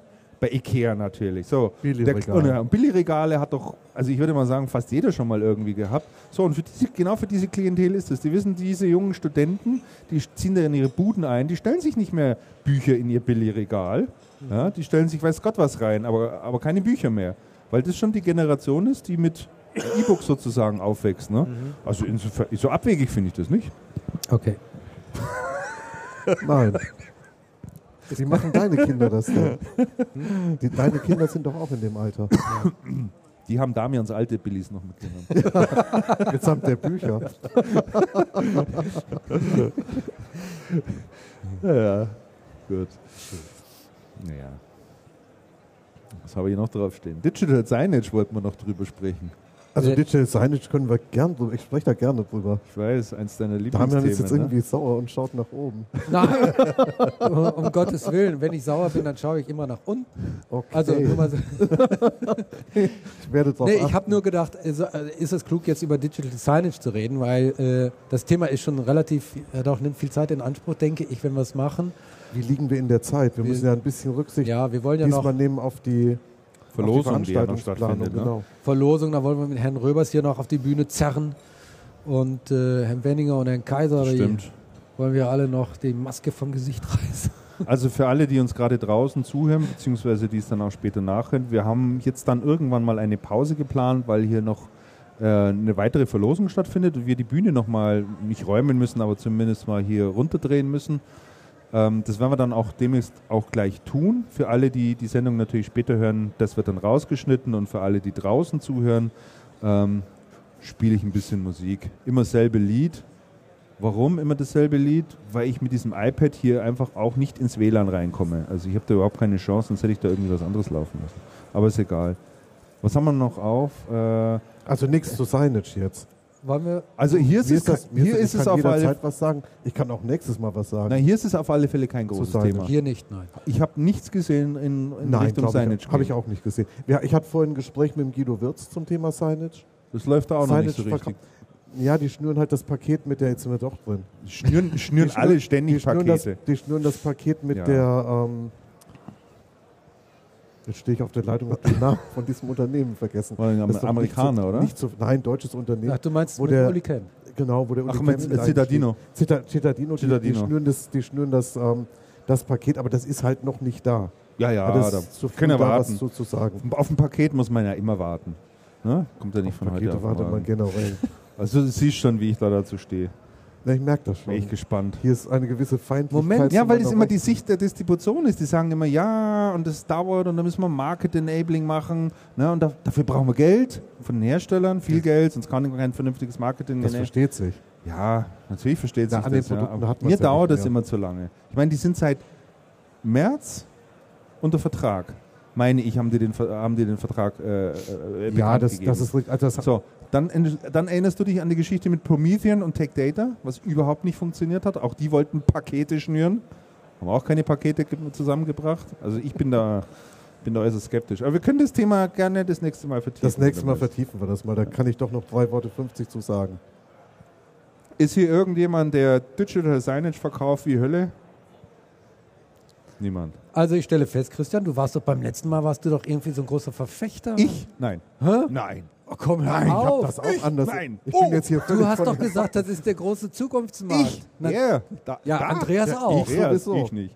Ich Ne? habe von Tablets gesprochen. Und ihr habt, ihr habt euch doch über mich lustig gemacht, Nein, weil ich nein, mir nein, nein, nein, nein. Bedenkenträgermäßig. Nein, das stimmt nicht, Damian. Nein, das verwechselst du mit dem Thema Tablets. Äh, Da hast war, du, da hast du ist gesagt, richtig. kommt nicht, wird nix. Tablets in Firmen war das. Ja. Ja gut, da habe ich mich vielleicht geirrt. Das wird, die, das wird die Zukunft zeigen. Aber Digital Signage, da wart ihr ja völlig euphorisch. Ich habe gedacht, wie lange sind die beiden Jungs noch als Journalisten tätig? Ja. Die machen gleich ihren nächsten Laden auf und Ja, verkaufen das. Und so wird Du- das kommen. Also, um das, um das, mal, um das mal klarzustellen.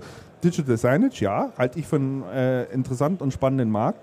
Ich habe nur das Problem, dass ich bei den ganzen Distributoren beobachte, dass die es allesamt nicht auf die Reihe bekommen, das mal wirklich in vernünftige Bahnen zu lenken, sondern damit der Handel auch damit arbeiten kann und diese Lösungen ordentlich verkaufen kann. Die kommen da irgendwie nicht raus.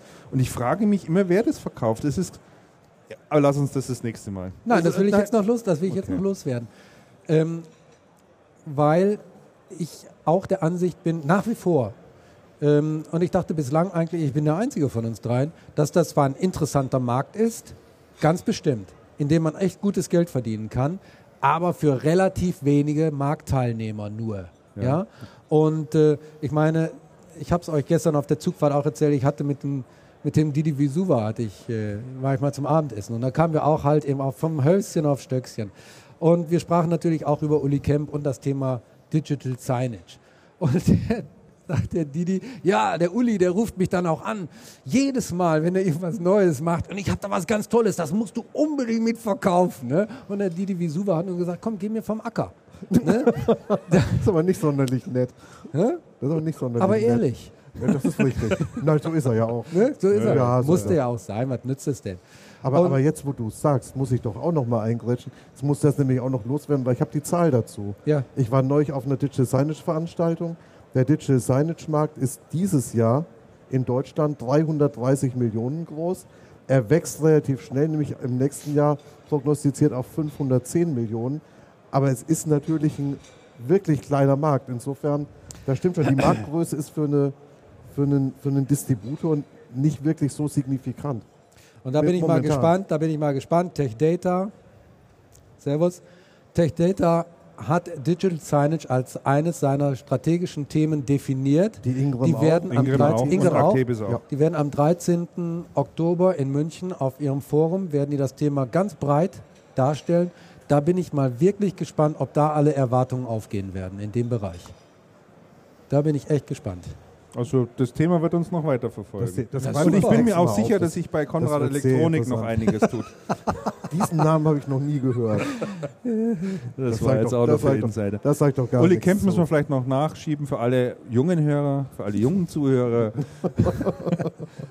Der war zuletzt äh, bei äh, LG, LG. als äh, ja war bei LG und ist dann jetzt eingestiegen eben bei dieser Cittadino, Genau. Die sich auf den Bereich äh, Digital Signage äh, Software. eingeschossen haben. Software vorher, Software, ja. Richtig, genau. So, Kinders, ich sehe, dass wir jetzt an einem Punkt sind, wo wir Pause machen können, Ja. oder? gut. Ja. Oder habt ihr noch Würde sich anbieten, Würde sich jetzt anbieten, ne? denke ich auch. Ja, dann ähm, verabschieden wir uns kurz in die Pause und doch, Damian, was? Nur eine Information, bleiben hier für die, für die äh, Menschen hier im Saal, bleiben Sie hier. Wir machen jetzt wieder Verlosung. Jetzt gibt es wieder was zu gewinnen. Jetzt gibt es was zu gewinnen und danach äh, machen wir weiter und haben dann auch noch ein paar Gäste hier auf Dann haben wir Bühne. Gäste, hochrangige Gäste hier von Synaxon, Herrn Röbers, Herrn Genau. Wenninger, Ja. Herrn Kaiser, da freuen wir uns drauf. Genau, dann Genau. drehe ich jetzt mal hier runter und äh, spiele mal für draußen Musik ein. Gut, Aufnahme läuft wieder. Und, und schauen mal, ob wir auch ins Internet streamen.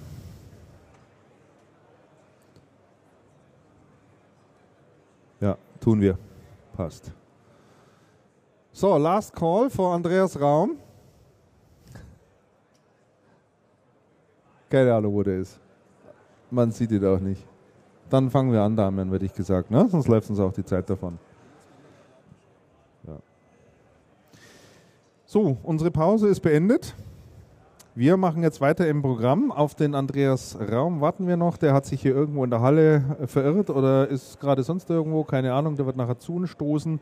Aber jemand anderer ist auf alle Fälle schon mal jetzt hier bei uns zu Gast und da freuen wir uns sehr, weil wir jetzt auch einfach die Gelegenheit mal haben hier auf der Syn IT. Es ist nämlich mit uns jetzt äh, äh, im Studio sozusagen, im öffentlichen Studio, ganz bequem. Und äh, der Frank Röbers. Herzlich willkommen, Frank Röbers. Ja, hallo, vielen Dank.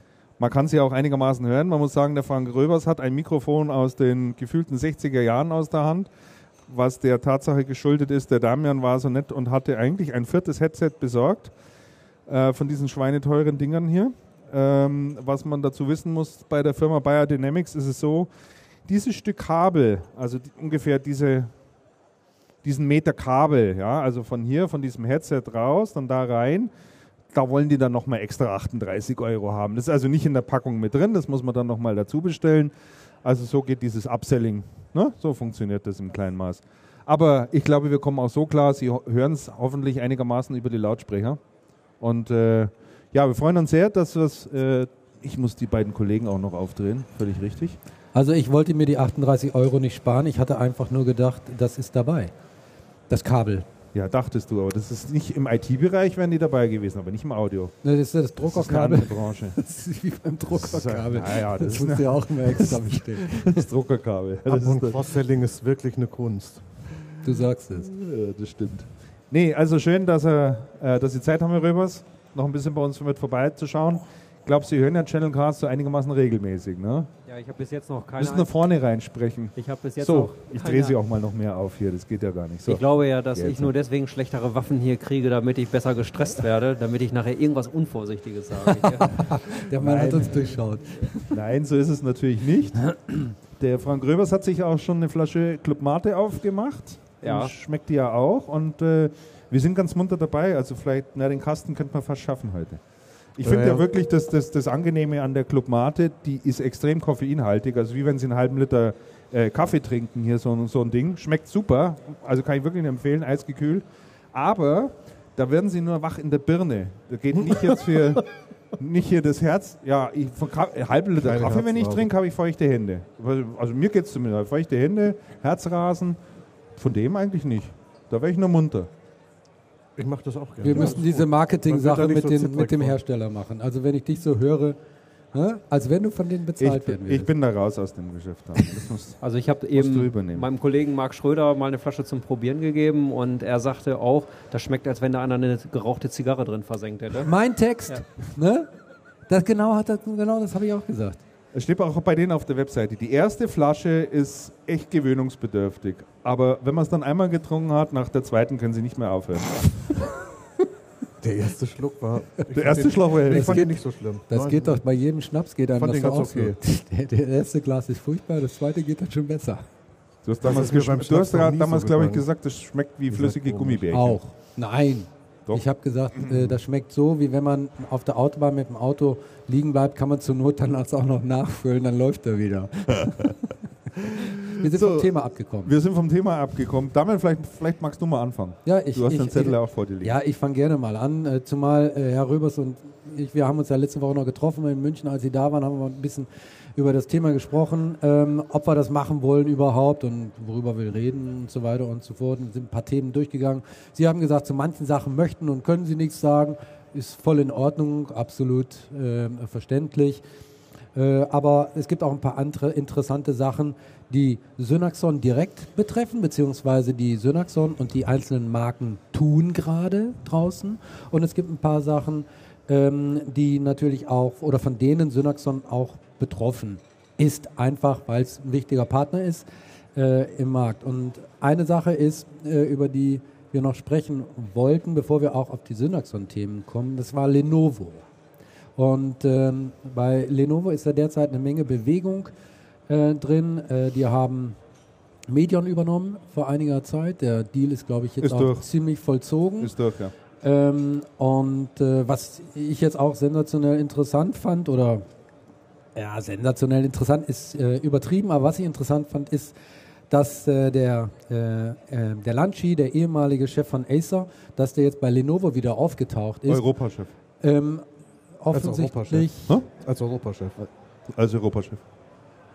Ach, ich dachte, der ist gar nicht angestellt. Ich dachte, der ist freier Berater. Nee, der. Lanchi war bei Acer ja nicht der. Doch, der war weltweit. Der war Chef. ja, weltweit. weltweit. Ja, ist Die richtig, weltweit. ja. Die waren, ja, waren eine. Doppelspitze. Ja, ja, Und äh, äh, nachdem äh, dann plötzlich da Lagerbestände aufgetaucht waren, von denen nur er was wusste, war er dann nicht mehr der weltweite Chef. Und der ist ja jetzt bei Lenovo aufgetaucht. Und ich glaube, dass das indirekt auch mit diesem Medium-Deal zu tun hat, nämlich äh, mit äh, dem Bestreben von Lenovo, sich auf breitere Beine zu stellen äh, und auch im Konsumermarkt äh, einfach eine größere Rolle zu spielen als bisher. Lanchi hin und her, brauchen Sie nichts dazu zu sagen, aber diese Medion-Geschichte. bitte. Bitte? Doch, bitte. Will er ja nicht. Will er nicht? Nein. Ach komm. Ich kenne den Herrn Lanschi gar nicht. Oh Mensch. Wir auch nicht. Wir auch nicht, das hindert uns doch auch nicht schlecht darüber hinzureden. Nein, aber diese Medion-Geschichte, da haben Sie gesagt, da wollen Sie sich gerne nochmal dazu äußern, wie Sie, ähm, wie Sie auch als Lenovo-Partner, beziehungsweise Ihre Mitglieder als Lenovo-Partner, wie Sie diese äh, Dinge beurteilen. Das würde uns, glaube ich, mal ganz interessieren. Also wir betrachten das Ganze mit Sorge, Okay. weil wenn man jetzt davon ausgeht, dass es eine wirkliche echte strategische Partnerschaft oder eine strategische Beteiligung ist mit Zielen dahinter, um eben in den B2C-Markt stärker einzutreten, dann äh, ist damit zu rechnen, dass es zu Konflikten kommt, wenn Ware mal knapp wird, dass dann immer der Channel nachrangig bedient wird und Medion vorrangig bedient wird und dass möglicherweise die erfolgreiche Zusammenarbeit, die man mit Lenovo die ganzen Jahre über hatte, in den nächsten Jahren nicht mehr so gut funktionieren wird. Das ist die Sorge, die wir haben. Wir wissen natürlich nicht, ob das funktioniert oder ob wir äh, in Benachteiligungen reinkommen, aber man sieht ja an anderen Beispielen bei Herstellern, die sowohl eigenen Vertriebskanal haben als auch über den Channel gehen, dass meistens der Channel dann doch in die Röhre guckt. Haben Sie da Beispiele dafür? Aus Apple. der Vergangenheit? Apple. So- Ja, Apple? Ja. brauchte ich jetzt gar nicht sagen, aber Ja. ist mir jetzt auch spontan eingefallen. Ja, Christian, du lässt ja natürlich äh, schon traditionsgemäß nichts auf Apple kommen. Aber hier in diesem Fall muss man einfach sagen, Apple ist da ein warnendes Beispiel, ähm, wie man mit dem Channel umgeht. Da ist, äh, wie, wie sagt man immer, äh, das Hemd näher als Als die, die Hose, Hose. oder so. Ne? Ja. Und da sind die eigenen Stores einfach näher dran. Und die werden dann halt eben zunächst beliefert, wenn es drauf ankommt, und dann die, dann die Partner irgendwann mal, wenn noch was übrig bleibt. Ja. Ich meine, wir sind da nicht direkt betroffen, aber wenn ich jetzt Gravis-Inhaber wäre, wäre ich jetzt auch nicht so irre begeistert über die Apple Stores direkt vor meiner Nase, in München jetzt beispielsweise, die ja räumlich sehr nah beieinander sind. Ja. Das sieht, das sieht Archibald äh, ähm, Hollis. übrigens anders. Offiziell. Den, den, also zumindest noch offiziell. Er hat damals ja absichtlich den Laden dann ins Tal reingebaut, weil er gesagt hat, ähm, halt, Christian. was? Ins Tal bedeutet, es gibt in München eine Stadt, die heißt Nein, die Straße. eine, Sta eine Straße, die heißt Tal. So, nicht das. Tal. Im Tal. Das muss man wissen. Im Tal ist, äh, geht direkt vom Marienplatz aus sozusagen äh, Richtung Isartor. Richtung Isartor, da, genau. da ist man doch schon fast Zwischen Italien. ja. nee, dann kommt man zu einer guten Kneipe, die heißt im Tal. Also ist jetzt auch egal. Jedenfalls in unmittelbarer Nähe, weil der Apple Shop ist äh, direkt in der Nähe vom Marienplatz. Ja. Und er hat gesagt, nee, also äh, er macht es, äh, er findet es gut, weil das insgesamt für die Marke dienlich ist und weil er in seinem Gravel-Shop noch wesentlich mehr Zubehör und Software und so weiter vorhält, als es der Apple Store selber tut. Und ich bin da tatsächlich auch öfter zugange ähm, im Tal, also ich gehe da öfter vorbei.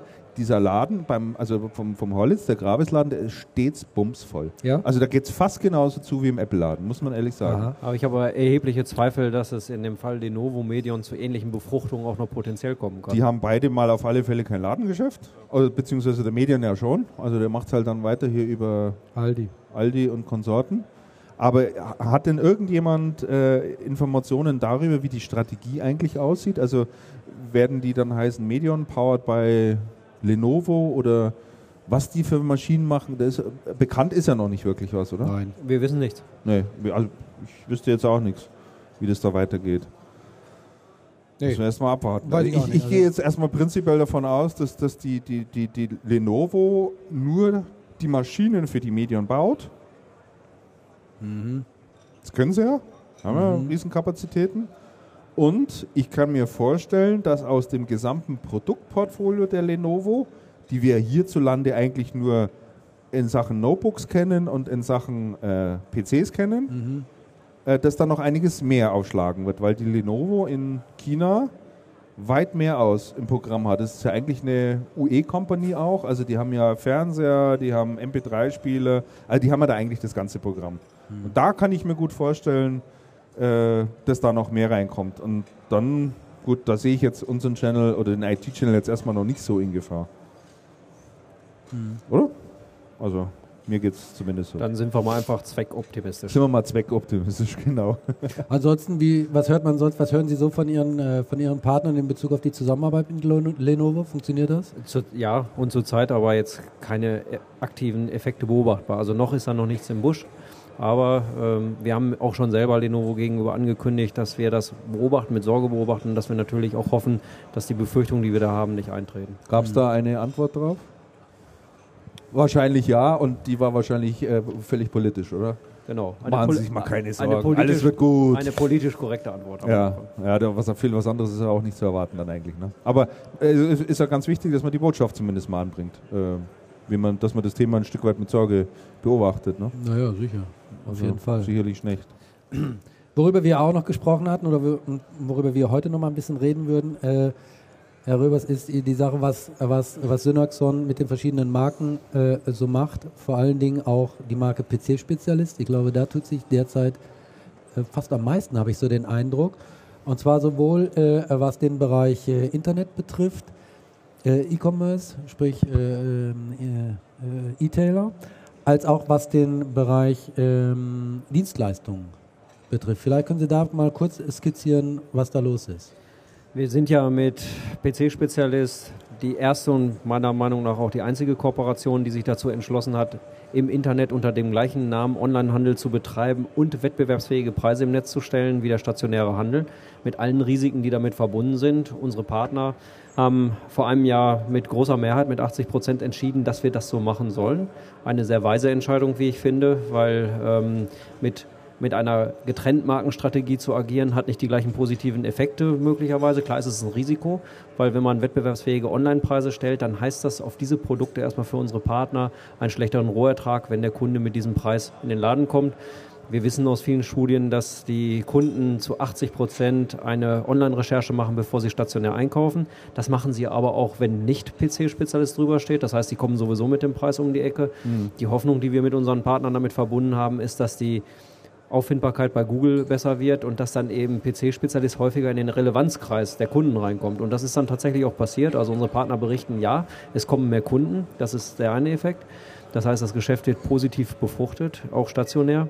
Der zweite Schritt, den wir jetzt gemacht haben, ist, glaube ich, noch ein bisschen tiefgreifender. Wir haben ähm, vor zwei Monaten einen Test gestartet, ob man nicht auch das Dienstleistungsgeschäft über das Internet bewerben kann, auch über Printmedien bewerben kann. Das ist erstmal nichts Sensationelles, das machen ganz viele. Aber bundesweit zu einem einheitlichen Preis mit einer völlig identischen Beschreibung der Leistung. Und zwar eine detaillierte Beschreibung der Leistung. Wenn wir also solche Themen nehmen wie Neugeräteeinrichtungen, dann weiß der PC-Spezialist-Kunde, durch die Lektüre, was ihn genau erwartet, was nicht und welcher Preis er reinkommt. Ähm, und das muss man auch sagen, ist eine sehr tiefgreifende Entscheidung gewesen, die auch noch keine andere Kooperation gemacht hat, weil dann die Partner eigentlich mal sagen, liebe Zentrale, lasst die Finger von meinen Dienstleistungen, da mache ich einen großen Teil meines Gewinnes mit und da möchte ich nicht, dass irgendeiner reinredet, wie die jetzt genau zu konfigurieren und zu bepreisen ist. Auch hier eine sehr weitblickende, eine sehr intelligente Entscheidung, die unsere Partner dort getroffen haben. Wir haben fünf äh, Dienstleistungen standardisiert bepreist, haben einen zweimonatigen Test gemacht, der hat sensationelle Ergebnisse gezeigt für unsere Partner. Also 39 Prozent mehr neue Aufträge im Vergleich zum Vorjahreszeitraum, über 5000 Euro zusätzlichen Rohertrag zum Vorjahreszeitraum durch die erste Kampagne und wir sind jetzt gerade erst angefangen. Gestern hatten wir eine Geschäftsführertagung mit PC-Spezialist, haben dann die nächsten fünf Dienstleistungen besprochen. Mit dreien sind wir jetzt auch soweit durch. Das ist ein sehr komplexer Prozess, weil erstmal die Entscheidung. Das kann ich mir vorstellen, dass das ja extrem lebhaft diskutiert wird. Oh ja. Also, weil da sind ja echt Emotionen auch mit dem Spiel. Weil ich kann mir ja zum Beispiel nur mal vorstellen, also wenn man so eine Dienstleistung aufruft und sagt, die kostet jetzt 39, 49 Euro, das ist in München zu billig und in Rostock zu teuer. Jo. Also da haben sie ja allein schon regionale Unterschiede. Ne? Genau, das ist. Also, das weil, Punkt, weil, ja. weil von Münchner Kunden könnte man eigentlich, denke ich, ein gutes Stück mehr nehmen da ist auch die, also das sind ja wahrscheinlich alles so Punkte, kann ich, mir, kann ich mir denken, ne? Ja, also wir haben erstmal entschieden, wollen wir generell die, zum Beispiel die Dienstleistung vor Ort, Aufbauservice für einen PC oder Notebook, wollen wir es anbieten. Relativ schnell Einigkeit, ähm, große Mehrheit dafür machen wir. Aber jetzt geht's los. Was ist in diesem Vorort-Service mit drin? Windows-Update? Wenn ja, in der Werkstatt vorher oder vor Ort beim Kunden, dann kommt das Problem, hat er überhaupt genug Bandbreite? Ähm, dann äh, machen wir Nutzerkonten mit rein oder raus, nehmen wir die Mails mit rein, machen wir nur Outlook oder auch andere Möglichkeiten, die E-Mails aufzurufen und so weiter und so weiter. Das ähm, ist schon schwierig gewesen in der Diskussion, weil natürlich jeder seine eigenen Erfahrungen dort gemacht hat. Und ähm, da jetzt einen gemeinsamen Nenner zu finden, wo die Mehrheit sagt, okay, das finde ich gut, das können wir so bewerben, ist schwierig, aber hat funktioniert. Und ähm, dann kommt natürlich der Preis als letztes. Und in der Tat ist es genauso, wie Sie es sagen. Äh, Ich kann in München einen deutlich anderen Preis aufrufen als in Stralsund zum Beispiel oder in Schwerin. Und äh, wenn man dann bundeseinheitlich reingeht, dann hat haben beide eigentlich den falschen Preis. München ist zu billig Mhm. Ja. und äh, Stralsund Ja. ist zu teuer. Ja. Aber wenn wir keinen Preis daneben schreiben, ist es genauso wertlos, als wenn wir neben einem Notebook keinen Preis daneben schreiben. Das heißt, Auf Anfrage. ja, genau. Oder ab 49 Euro. ab, ab 49 Ja. Euro. Kommt darauf an, wo Sie wohnen. Wie ist das Wo denn? geht sowas? Bitte? Wo geht sowas? Keine Ach so. Ahnung. Die- Nee, Einer der versteckten Scherze von Christian, die man erst drei Minuten später versteht. Aber was mich interessiert, machen denn alle mit oder gibt es auch Leute, die sagen, ich gucke mir das ja erstmal an, wie das so läuft? In der ersten Runde haben 85 Prozent mitgemacht. Ähm, das funktioniert bei PC-Spezialist wie in allen anderen Kooperationssystemen auch. Da steht also sinngemäß in teilnehmenden Stores. Das heißt also, der Partner hat die Freiheit, Nein zu sagen, dort nicht mitzumachen. Da finde ich im ersten Rutsch die 85 Prozent gut als Quote. ordentlich, ja. Hätte ich nicht gedacht. Ähm, da haben, gibt es andere namhafte Franchise-Systeme. Nehmen wir das, die Restaurantkette zum Goldenen M, die bei weitem äh, nicht in allen Aktionen diese, diese Quoten erreicht. Und ähm, von daher muss ich sagen, das funktioniert ganz gut. Ich rechne damit, dass diese Quote in den nächsten Monaten und Jahren eher zunimmt, weil die ersten Erfolge zeigen eben, äh, da, da ist richtig Effekt hinter. Das ist ja die, die, die PC-Spezialisten wenden sich damit ja dann an Privatkunden, ne? mit, diesem, mit dieser Serviceleistung. Ne? Exakt. Und da hatten wir doch in den vergangenen Jahren immer zumindest die gefühlte Meinung, dass die Privatkunden für solche Dienstleistungen nichts bezahlen. Das hat noch nie gestimmt und das stimmt Aha. heute erst recht nicht. Also Okay. warum das Gefühl da ist, dass Privatkunden nicht so gerne für Dienstleistungen bezahlen, hängt, glaube ich, damit zusammen, dass in vielerlei Hinsicht die Kunden zögerlich sind, wenn sie nicht wissen, was sie genau erwartet. Also wenn ich jetzt sage, ich mache eine Virenentfernung, nehme dafür eine Stundenpauschale, Technikersatz 80 Euro, und wir sagen ihm dann, wir hoffen mal das Beste, dass wir mit zwei Stunden durch sind, ist das eine andere Aussage, als wenn wir sagen, Virusentfernung kostet 49 Euro pauschal, egal wie, wie, die, lange wie, die, wir wie die. Werkstatterfahrung, die man ja. Ja. als Privatmann immer hat. Ne? Du gibst dein Auto in die Werkstatt ne? und, Und hoffst, dass dann, es nicht so trifft, dann trifft dich der Schlag, wenn du es wieder kriegst, was da alles auf der Rechnung draufsteht. Handwerker genau dasselbe. Aber wenn es klar definierte Leistungen sind, äh, die da mit draufstehen, dann macht das natürlich Sinn, weil dann, dann weiß ich genau, was, was ich bekomme. Und wenn der dann sagt, ja, das ist und dieses und jenes funktioniert aber nicht, Mhm. dann kann man sagen, schauen Sie her, das ist einfach im Leistungskatalog so auch nicht vorgesehen. Mhm. Mache ich ihn aber natürlich gerne. Das heißt, Ihre These ist wirklich, auf Endkundenseite ist ein Informationsdefizit, deswegen hängt das. Und Informationsdefizit beseitigt, Geschäft läuft gut an. So ist es. Und wenn man jetzt die reine Stückzahl nehmen, jetzt einen Store mal exemplarisch rausgerissen, nur im, ähm, November, im August, in dem Zeitraum 1. bis 31.8. immerhin 171 verkaufte Servicepauschalen aus diesem standardisierten Programm, was einer Steigerung von 40 Prozent fast entsprach.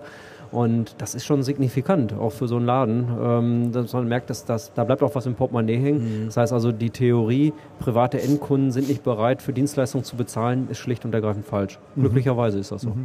Ja, das ist ja gut. Dann sind Sie ja jetzt angetreten sozusagen, oder nicht angetreten, sondern Sie ähm, liefern den Gegenbeweis. Jetzt ist es ja so, das ist ja, dass diese Dienstleistungsgeschichte ist irgendwie Teil einer größeren Geschichte. Ja, der andere Teil ist, warum mache ich das denn jetzt überhaupt so? Und das ist ja der Margendruck vor allen Dingen eben auf den Produkten, Hardware und auch Software.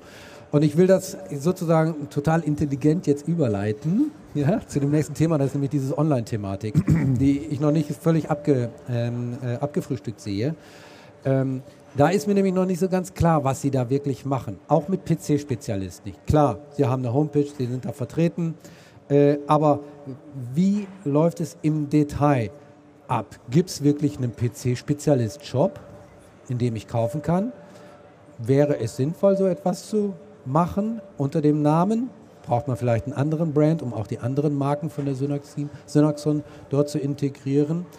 Und welche Rolle wollen sie insgesamt in diesem Szenario spielen. Ich meine, die Wettbewerbslandschaft in dem Bereich, glaube ich, nicht wird einfacher werden in den nächsten Jahren. Nehmen wir das Beispiel Amazon. Ich glaube, dass Amazon äh, äh, da den, äh, den, äh, die Präsenz im Online-Bereich noch massiv ausbauen wird. Ne, nehmen Sie nur äh, die Lagerstätten und die Logistikflächen, die, massiv, äh, die, die Amazon derzeit hier in Deutschland baut, in der Nähe von Augsburg 110.000 Quadratmeter, Duisburg neu gebaut 110.000 Quadratmeter, die bestehenden Logistikzentren äh, in, äh, hier an der Grenze, ehemaligen Grenze werden ausgebaut auf 10.000 Leute werden eingestellt. 10.000 Leute werden eingestellt. Also es, äh, äh, da steht ja ein Businessplan dahinter. Und dann, dann hast du ja auch noch äh, das Thema Mediamarkt, äh, die äh, ja auch mit ihrer Multichannel-Strategie hier hadern bzw. Saturn. Wo mir gerade einfällt, wollten die nicht eigentlich zum 1. Oktober äh, live gehen? Saturn? Mit Saturn, ja. Ja, ne? Stimmt. War ja gespannt. Ist ja in ein paar Tagen. Ist, Übermorgen. Warte mal, der ist Samstag. Samstag? Am Samstag, ja. Dann schauen wir nochmal rein. Samstag schauen wir mal rein. Jetzt lassen wir mal den Herrn Rivers antworten. Beziehungsweise Sie können uns einfach ins Wort fallen. Das machen wir ja auch immer Ich, ich mache das gleich mal. Die Kollegen fallen mir auch immer ins Wort. Ach Mensch, Christian. Oh, der Arme. Ja, also dadurch, dass Synaxon durch die vier Verbundgruppen doch ein relativ imposantes Einkaufsvolumen hat. Also wir liegen so bei dezentralen 1,5 Milliarden Euro Hardware-Netto-Einkaufsvolumen über alle Marken verteilt. Ähm, haben wir schon eine Position, die es uns möglich macht, wettbewerbsfähig im Markt zu agieren. Also wir haben, wenn wir wollen, die Situation, dass wir in den Preissuchmaschinen mit vorne dabei sein können, wenn wir das möchten. Das wollen wir nicht flächendeckend, sondern natürlich nur mit Aktionssortimenten. Dadurch, dass wir jetzt im Gegensatz zu früher auch noch angefangen haben, die Ware zentral einzukaufen, ist da nochmal eine verbesserte Kondition dabei, weil für die Hersteller sind wir jetzt planbarer, als wenn wir sagen, wir machen eine Werbekampagne und hoffen mal, dass wir 2000 Stück von dem Notebook verkaufen. Wenn nicht, ist das euer Problem. Wir kaufen die jetzt tatsächlich ein. Dadurch äh, gibt es nochmal interessantere Konditionen. Und damit sind wir auch in der Lage, in der Liga mitzuspielen, in der man da mitspielen muss, um preislich attraktiv zu sein. Die Verdienstmöglichkeiten dort sind sicherlich nicht grandios, aber sie sind da. Man kann da tatsächlich auch noch Geld verdienen. Das werden wir in dieses und nächstes Jahr noch nicht machen. Da muss man ein gewisses Umsatzvolumen erreichen, um da mitspielen zu können. Das glauben wir aber, dass wir das können. Und der Umsatz, den man unserer Meinung nach braucht, um rentabel arbeiten zu können, liegt bei erstaunlich niedrigen 50 Millionen Euro ungefähr. Das ist so das, was wir ausgerechnet haben. Ab wo es für uns interessant wird, wo wir Break-Even und leichter drüber liegen.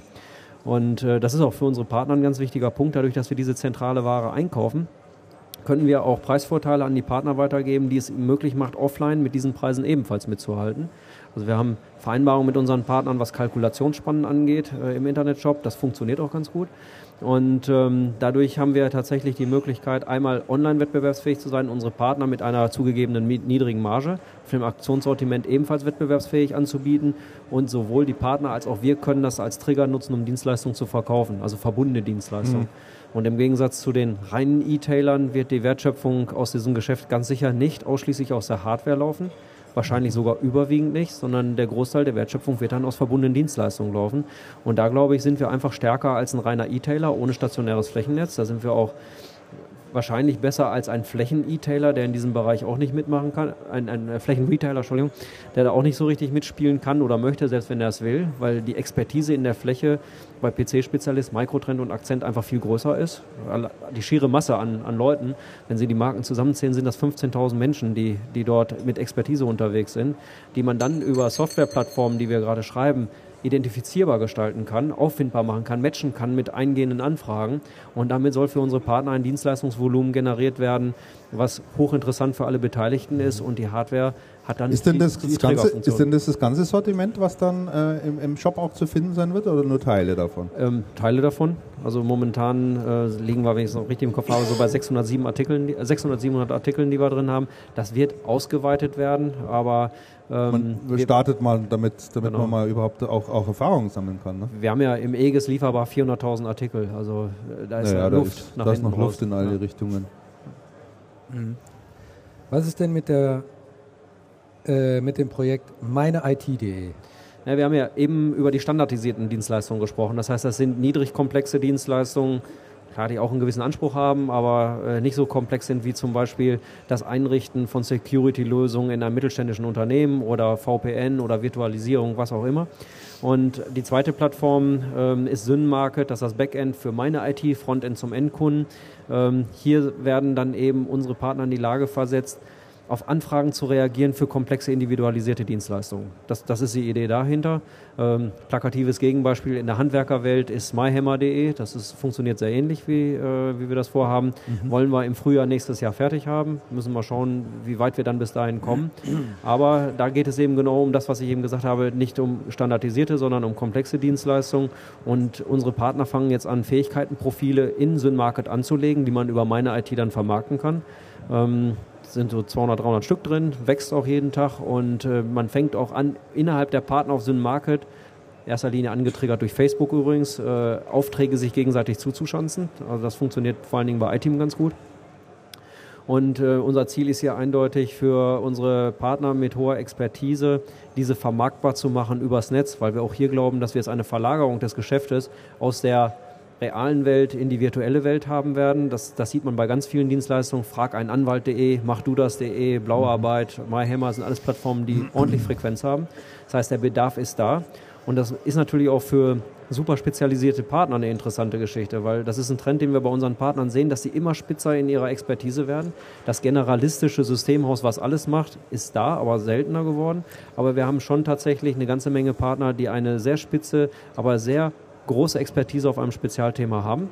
Und für die ist es natürlich nicht unspannend, sowas zukünftig auch ja, bundesweit die, die, zu vermarkten. Die, die, Kunden suchen tatsächlich, also gerade diese Kunden suchen tatsächlich über solche Plattformen auch? Ja, das kann man über äh, Google Tools kann man das sehen, dass tatsächlich ähm, Kunden sowas recherchieren im Netz und äh, unser Ziel ist es dann, dass meine IT dann eben ganz vorne ist und dass dann die Kunden draufklicken und ihren, ihre Anfrage dort formulieren. Ja gut, die, die suchen da wahrscheinlich danach, weil die auch mal sehen, was kostet sowas eigentlich ungefähr oder welche Hausnummer ist denn das? Oh, wer, wer macht sowas wer eigentlich? Wer macht es ja vor allen Dingen? Ne? Das, das haben wir ja in den letzten Jahren in, in, mit unseren ganzen Web 2.0 Experimenten deutlich gesehen. Wir haben eine ganze Menge Partner, die bloggen und Bloggen ist das Keyword-Marketing-Werkzeug schlechthin im, ja. äh, im, im, Web. Das heißt also, ich verbessere mein, meine Google-Auffindbarkeit dramatisch auf den Stichworten, über die ich blogge.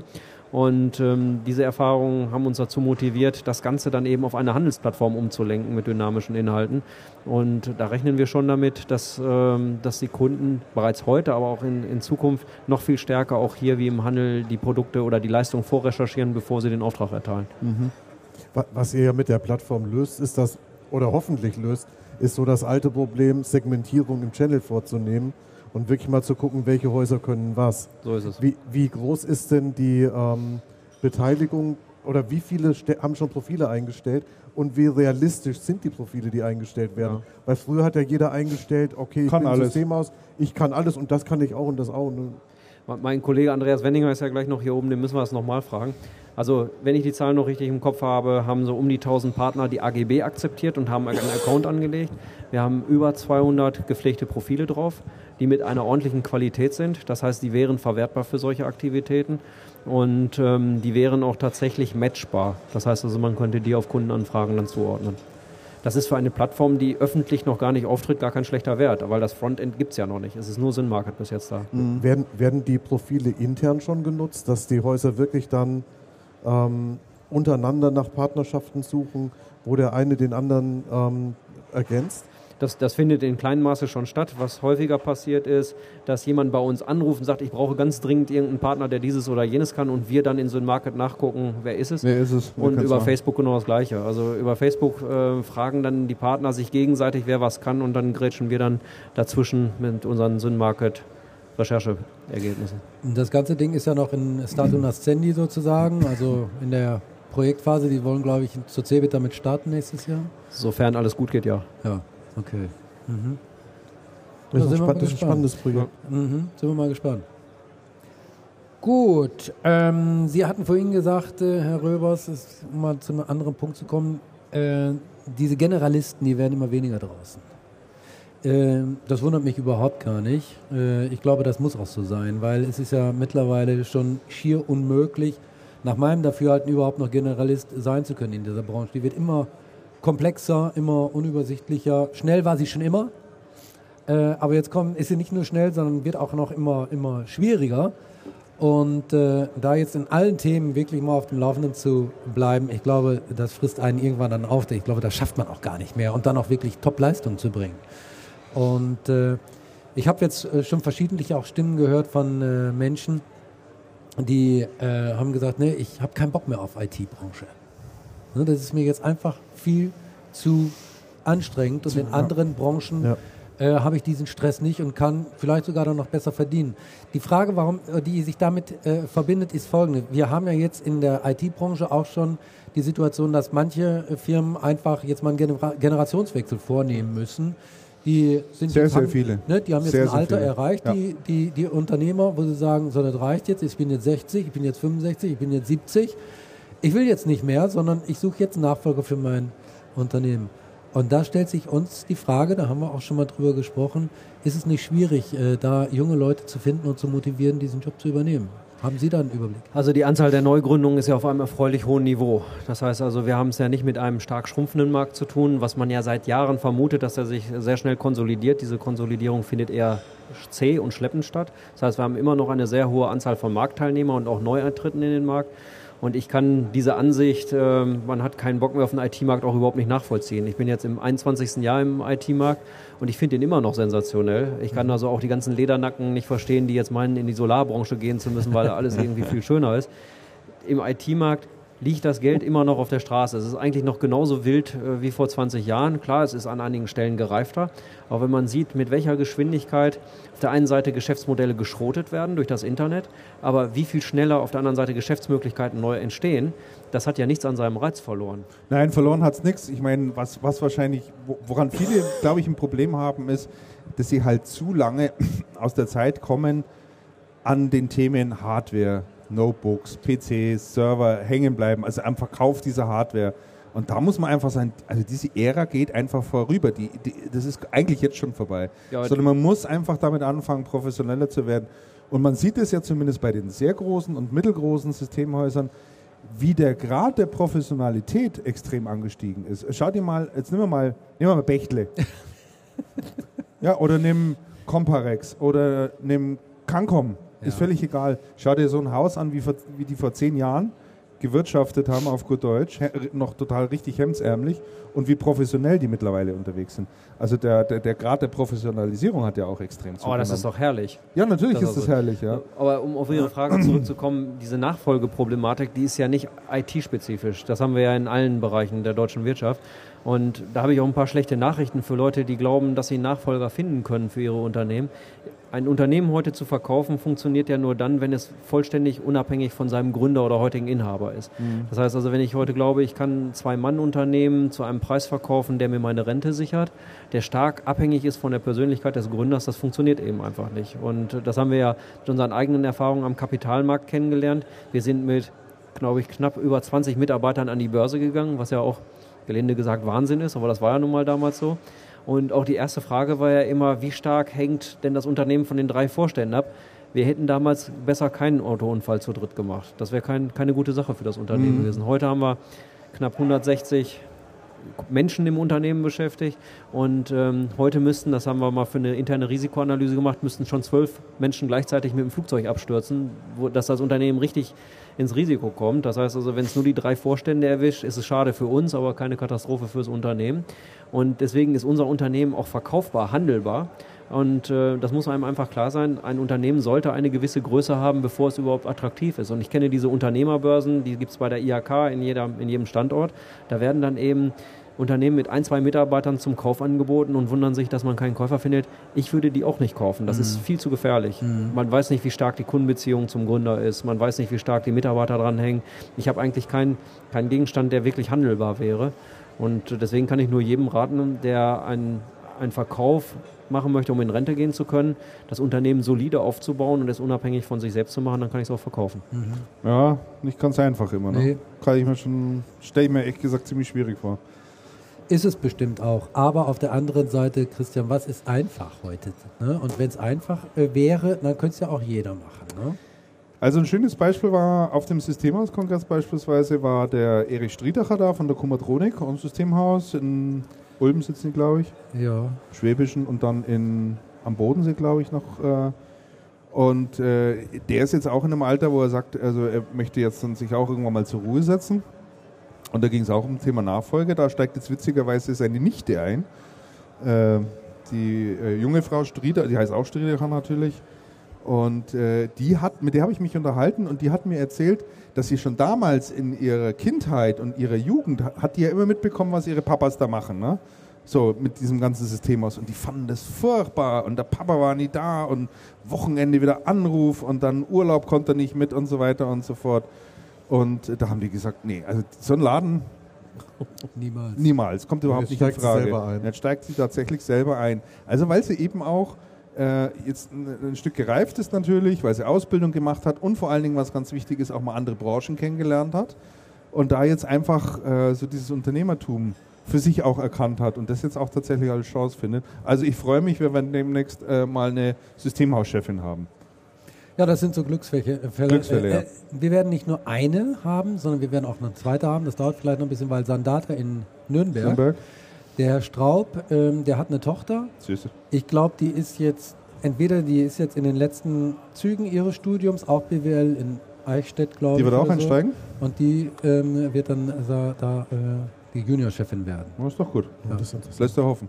Ne? Also das sind so Glücksfälle, äh, die man hat. Wobei die jetzt genannten Firmen, Sandata in Nürnberg und Kumatronik in äh, Schwäbischen. Schwäbischen, die hättest du auch verkaufen können. Also ne, die sind ja mittlerweile von der Größe her, die stellen auch wirklich was dar, spielen eine große Rolle in der Region, wo Ja, sie ist sicherlich auch noch ein Parameter, aber wie Sie schon gesagt haben, also zwei Mann Unternehmen ist, glaube ich, wirklich schwierig, weil das ist einfach so an die Person gebunden. Ja, aber die Frage ist, was macht man da? Liquidieren. Liquidieren, Ja. zumachen, denke ich, oder? Hm. Große Alternative Hm. würde ich jetzt da nicht sehen. Ist, ja- ist ja auch kein Drama, wenn man Nein, vorher genug Rücklagen Willen. geschaffen Natürlich. hat, dann liquidiert man Ja. den. Man muss sich mit der Nachfolgefrage, glaube ich, schon sehr langfristig beschäftigen. Ja, Dass das wirklich was wird. dazu. Ich, ich weigere mich noch mit dieser Frage, mich zu befassen. So, Kinders, wir müssen, wir in müssen, unserem Alter. wir müssen Das werden wir aber auch in zehn Jahren noch sagen, fürchte ich. Ja, das könnte durchaus möglich sein. wir müssen ein bisschen Gas geben übrigens. Ja, ne? aber da, die eine Frage möchte Ja, ich ja, an Herrn Röbers noch stellen. Äh, dann können Klar. wir meinetwegen äh, weiter wechseln. Und zwar, ähm, Sie sind ja auch ein äh, fleißiger Facebook-Anwender und ähm, auch von anderen äh, Social-Media-Diensten. Und bei Facebook hatten Sie mal vor ein paar Wochen, glaube ich, mal gepostet, dass Sie jetzt gerade mal ähm, überprüfen, aus welchen Gründen Synaxon-Partner abspringen. Ja, genau. Und da sind Sie irgendwie die Antwort noch schuldig. Also da würde uns jetzt mal interessieren, was ist denn dabei rausgekommen und wie haben Sie es auch gemacht? Also Facebook hat nicht nur Vorteile, wie man jetzt sieht hier. Also, das war ja nur so ein bisschen als, als ähm, Teaser gemeint, aber in der Tat, Sie haben den Ball aufgenommen, antworte ich auch gerne drauf. Das ist ein. Gab es ja auch im Übrigen eine tolle Diskussion dann Ja, ja, über das genau, Thema. Ne? genau. Da hat ja André Flottmann hat ja dann auch noch fleißig dazu gepostet. Also altgediente Gründer Ja, haben, genau. haben nochmal reflektiert, was vor zehn Jahren da up to date gewesen Ja. ist. Die Welt hat sich da leider weitergeredet. Ich wäre froh, wenn er recht hätte mit dem, was er geschrieben hat, aber das ist leider nicht mehr so. Also das Spannende ist, wir haben es mit einem wirklich statistisch-mathematischen Problem zu tun. Das, das klingt jetzt merkwürdig, aber wenn man so große Partnerzahlen hat wie wir, so hohe Kontaktzahlen hat wie wir, dann ist, äh, ist das tatsächlich mit gesundem Menschenverstand nicht mehr zu durchdringen. Was sind die wahren Ursachen dahinter, dass uns Partner verlassen? Das kann man sagen, ja, scheiß Job gemacht oder aber falsche Partner ausgewählt. Also es gibt eine Menge Hypothesen. Wir haben jetzt angefangen, die wirklich mit präzisen statistischen Methoden zu hinterfragen. Und als ich das geschrieben habe, war ich elektrisiert. Das war wie ein Krimi. Also wir haben da vor unserem Statistikprogramm gesessen mit drei Six Sigma Black Belts, sind es vier sogar, äh, Black Belts davor gesessen und haben gerechnet, gemacht und getan. Und es zog sich plötzlich so ein Schleier weg. Also da lagen dann die Fakten plötzlich vor uns. Und ähm, zwei wichtige Erkenntnisse kann man, glaube ich, gewinnen aus dem, was wir gemacht haben. Das ist noch nicht ganz zu Ende, das Projekt, aber zwei wichtige Erkenntnisse. Die erste ist, wir, es gibt be bestimmte Unternehmenstypen, die passen nicht gut zu Synaxon. Die machen hervorragendes Geschäft, die haben ein, eine gewisse Dienstleistungs- und Handelsstruktur und die kann man herauskristallisieren, die funktioniert bei uns nicht. Die haben eine relativ hohe Abgangswahrscheinlichkeit schon in den ersten Monaten. Die nehmen den ersten Seitenausgang, den sie kriegen können und sind dann wieder weg.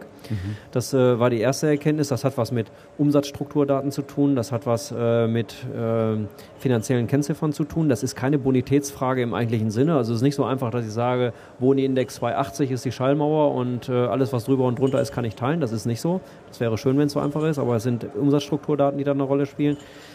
Was uns am meisten elektrisiert hat, war die Tatsache, dass unser EGIS tatsächlich eine viel zentralere Rolle in der Partnerzufriedenheit spielt, als wir das gedacht haben. Denn im Verkauf unserer Lizenzen spielt EGIS keine zentrale Rolle. Wir sollten an dieser Stelle vielleicht kurz mal eben sagen, EGIS ist das Einkaufs- und Informationstool, was ähm, exklusiv die Synaxon für sich aufgebaut Exakt, hat. Und exakt. Mhm. Also es ist nicht nur Einkauf, äh, wie Sie sagen, das Einkaufsinformationstool, es hat auch noch Geschäftsprozessabbildung und so. Das ist unser Rückgrat des Geschäftes. Das war uns klar, dass das eine bedeutende Rolle spielt, aber wie bedeutend diese Rolle war, war uns vorher nicht klar. Es gibt eine klare Korrelation zwischen Nutzung, Nutzungsintensität und Abgangswahrscheinlichkeit. Mhm. Und je höher die, höher die Nutzungsintensität ist, desto weniger selten verlässt uns ein Partner. Ja.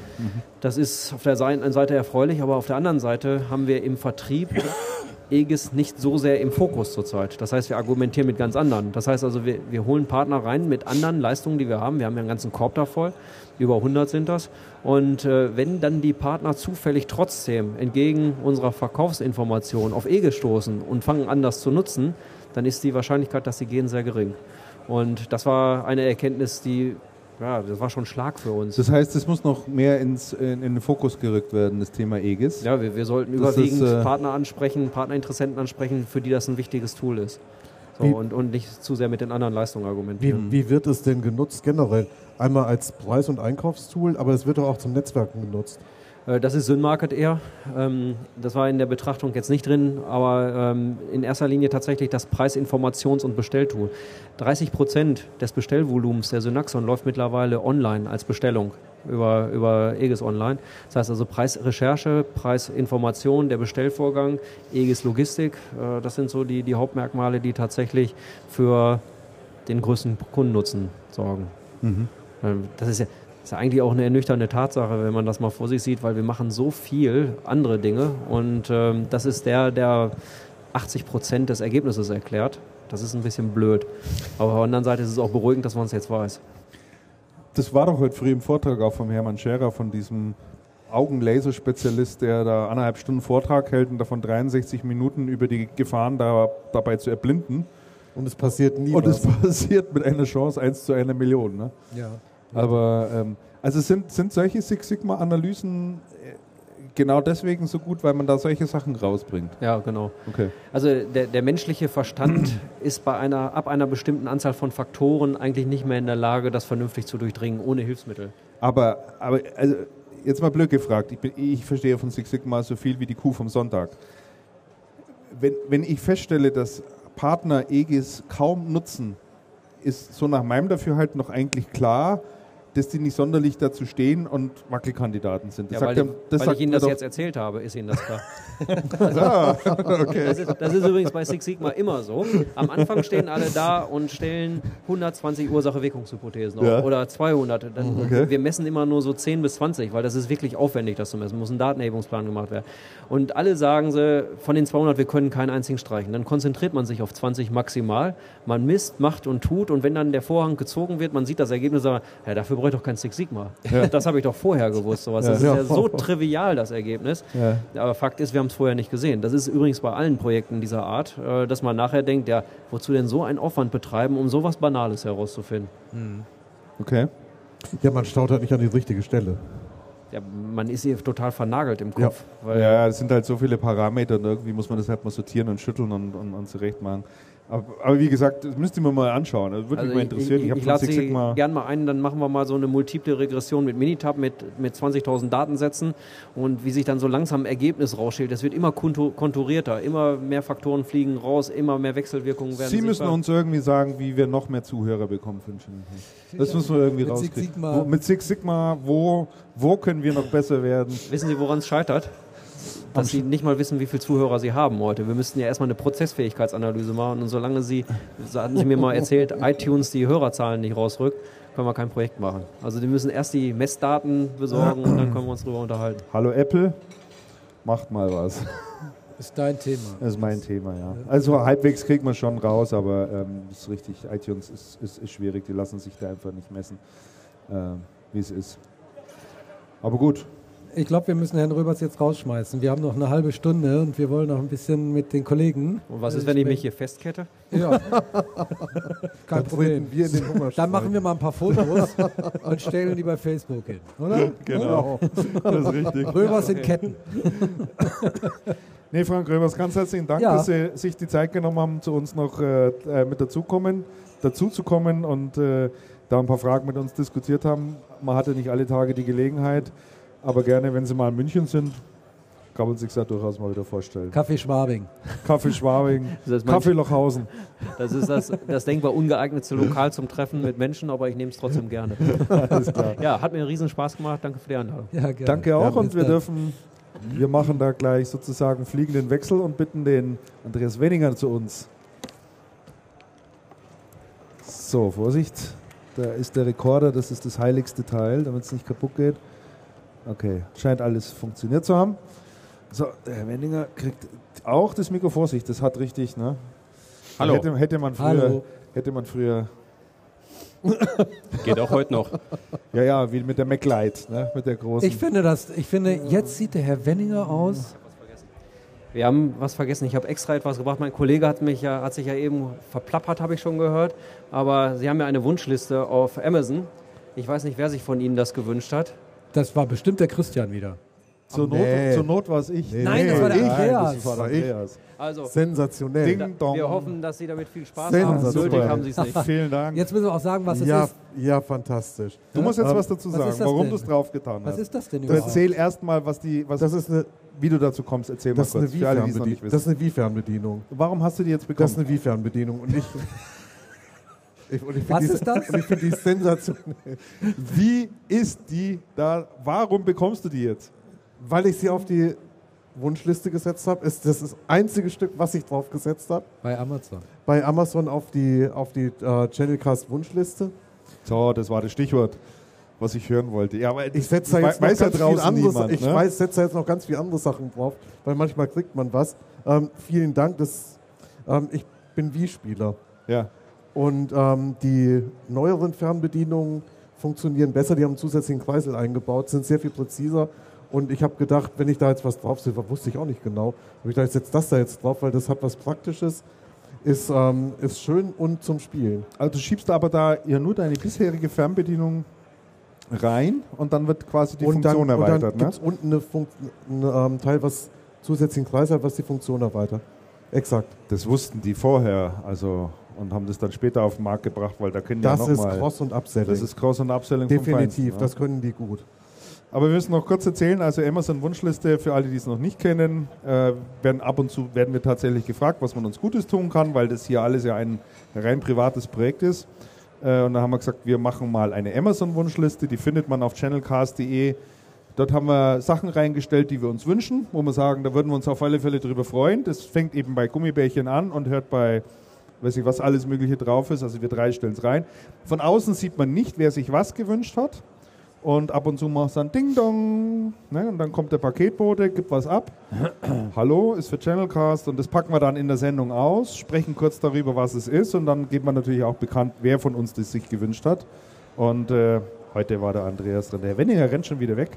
Christian, ich muss ja sagen, ich war bei deiner, bei deiner, als du das vorgeschlagen hast zu machen, mit der Wunschliste war ich total skeptisch. Ja. Aber jetzt inzwischen Jetzt setzt bin ich total drauf. begeistert. Herr Wenninger, haben Sie Super eigentlich was Idee. zu trinken? Genau, das habe Ja, ich die, gesucht. hier, Hier die ist der Club Mate. Öffner liegt hier auf dem Haben Tisch. Sie schon mal eine getrunken? Nee, es ist Premiere. Und Wird Premiere, so- da bin ich jetzt aber echt Genau. gespannt. Also Der erste bisschen, Schluck, äh, Dann werden wir jetzt mal kurz mit dem Herrn Wenninger anstoßen. wo haben wir, wo habe ich denn meine Flasche hier? So, das ist Ihre. Ganz frisch. Zum Danke. Wohle. Prost. Prost. Prost. Sie achten jetzt auf den Gesichtsausdruck. Uh. hm. Mann, der, Mann- der Mann hat sich Geschmack, den man so nicht Kontrolle. kennt zumindest. Ne? Also was mir im Vorfeld so etwas, äh, ähm, ja, wie soll ich sagen, bedenklich gestimmt hat, ist, dass äh, in diesem Kreis scheinbar alle wissen, wie eine in Wasser aufgelöste Zigarre schmeckt. Aber dem kommt es nicht ähnlich. Ich muss nochmal nach. Nee, Ja, trinken Sie ruhig. Zigarette. Genau.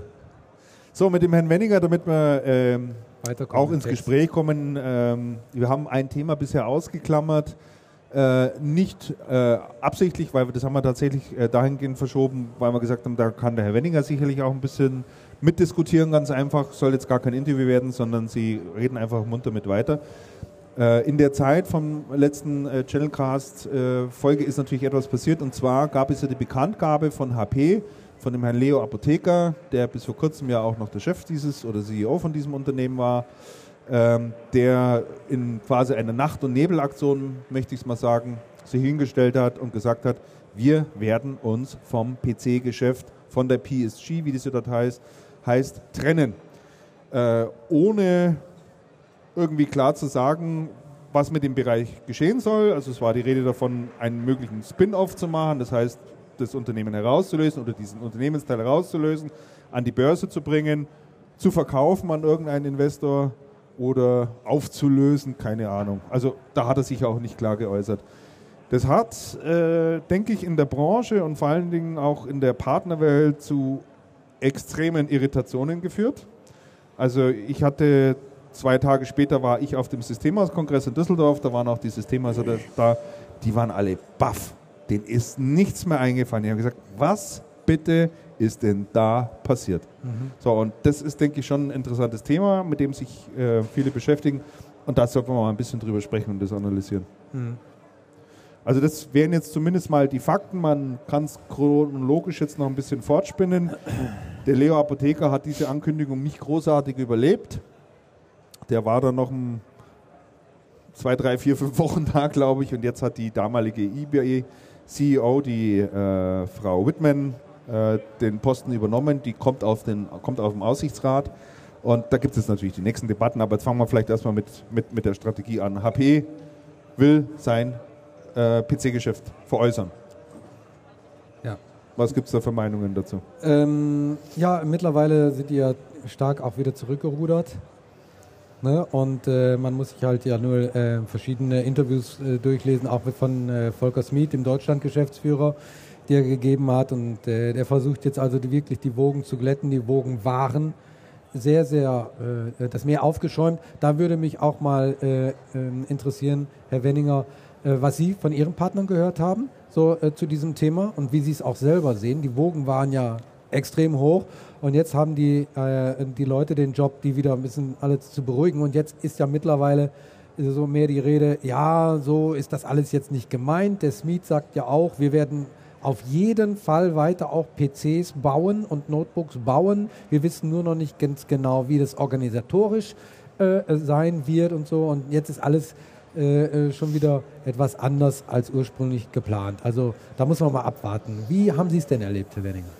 Ja, also zur Entscheidung würde ich mich jetzt nicht äh, erdreisten, eine Meinung abzugeben. Wer bin ich als äh, ja, Vorstand eines kleinen mittelständischen Unternehmens, so eine große Entscheidung so eines Weltkonzerns in Frage zu stellen oder überhaupt zu bewerten. Aber ich kann vielleicht ein bisschen davon erzählen, was uns erreicht hat. Und ich kann sagen, dass auf der kommunikativen Ebene heißt Mail-Eingang mich von HP-Management in meiner ganzen 25-jährigen Karriere in dieser Branche noch nie so viel äh, Mail-Eingang erreicht hat, wie die zwei Wochen nach Bekanntgabe, dass die PSG möglicherweise zur Veräußerung steht. Das Aha. fand ich schon mal echt extrem überraschend. Und auch von Leuten, von denen ich auch wirklich noch nie gehört habe mhm. im Management. Also mhm. nicht nur in Deutschland, sondern auch USA.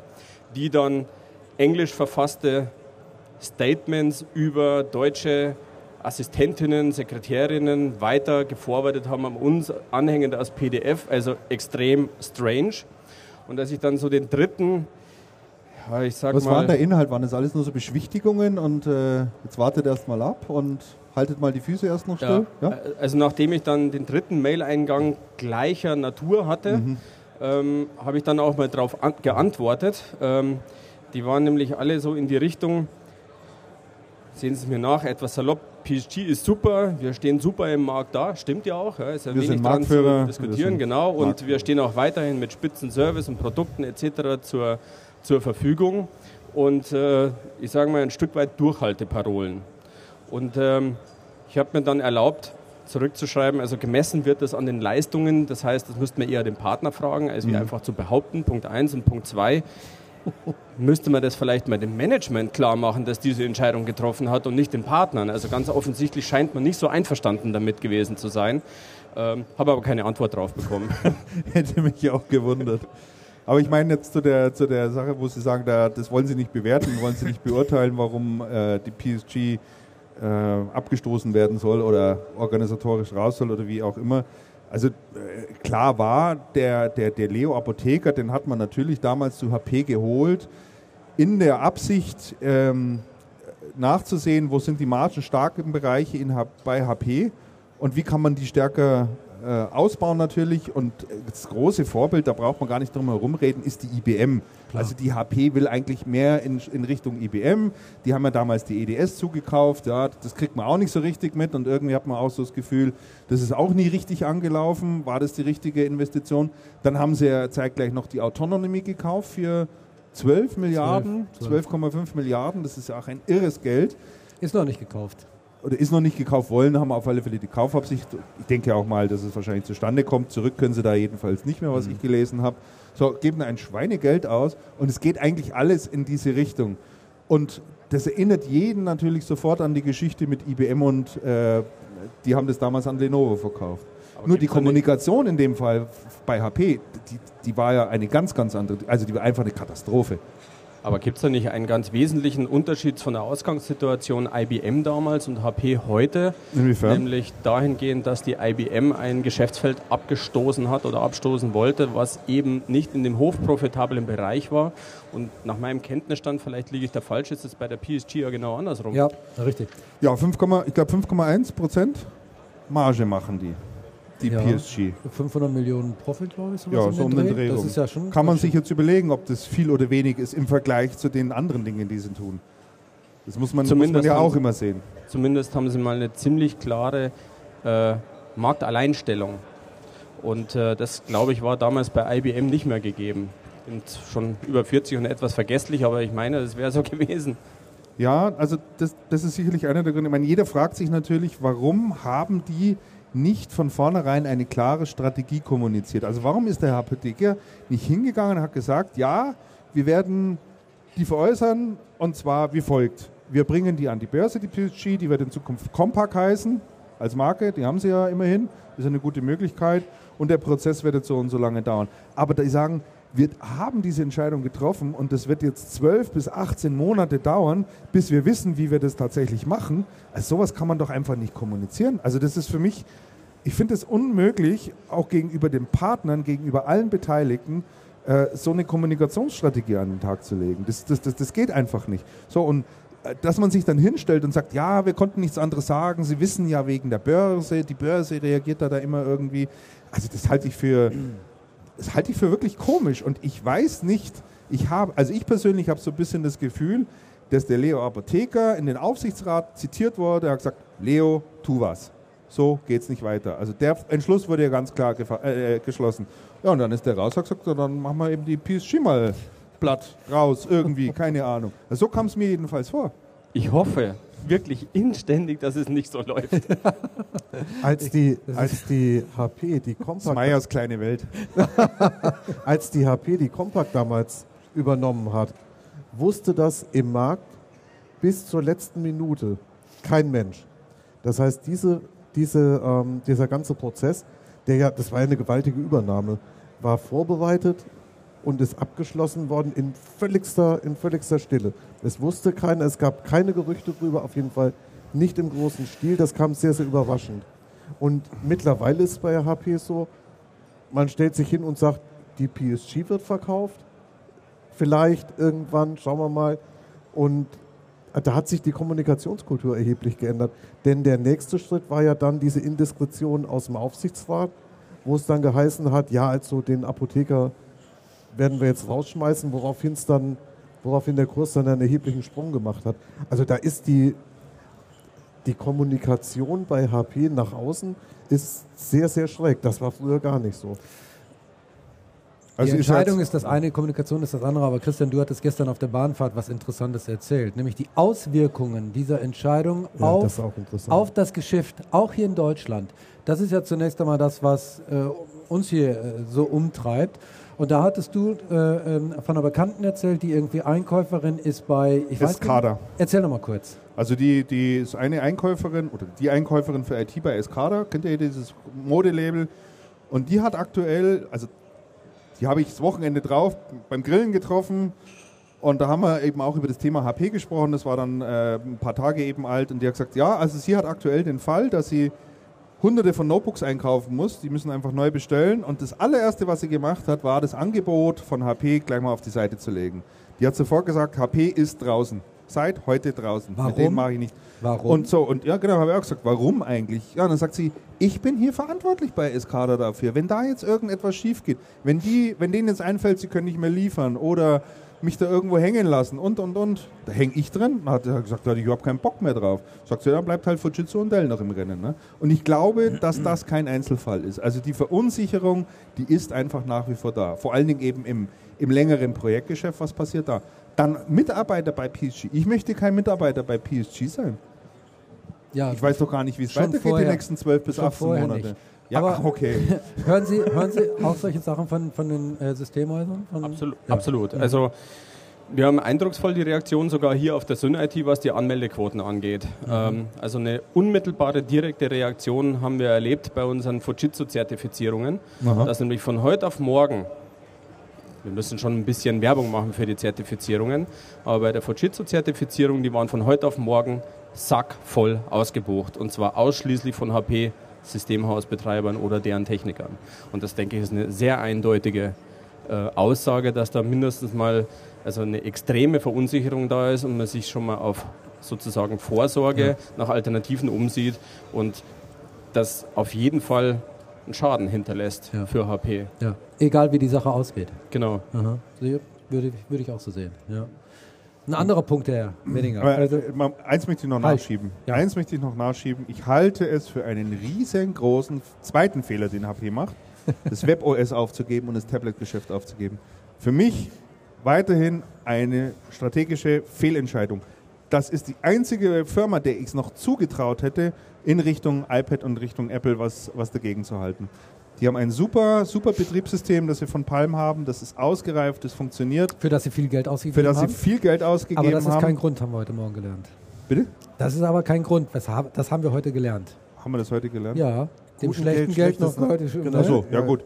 Und äh, es gibt ein Interview mit dem Leo Apotheker noch vom, äh, vom Anfang Juli. In All Things Digital hat er da lange drüber berichtet, wo er die ganzen Potenziale von WebOS sieht. Die hatten ja geplant, das nicht nur in, in die Tablets reinlaufen zu lassen, das sollte auf die Drucker drauf, das sollte auf die PCs mit drauf. Also die hätten da eine Infrastruktur aufbauen können. Sensationell. Halte ich für einen Riesenfehler.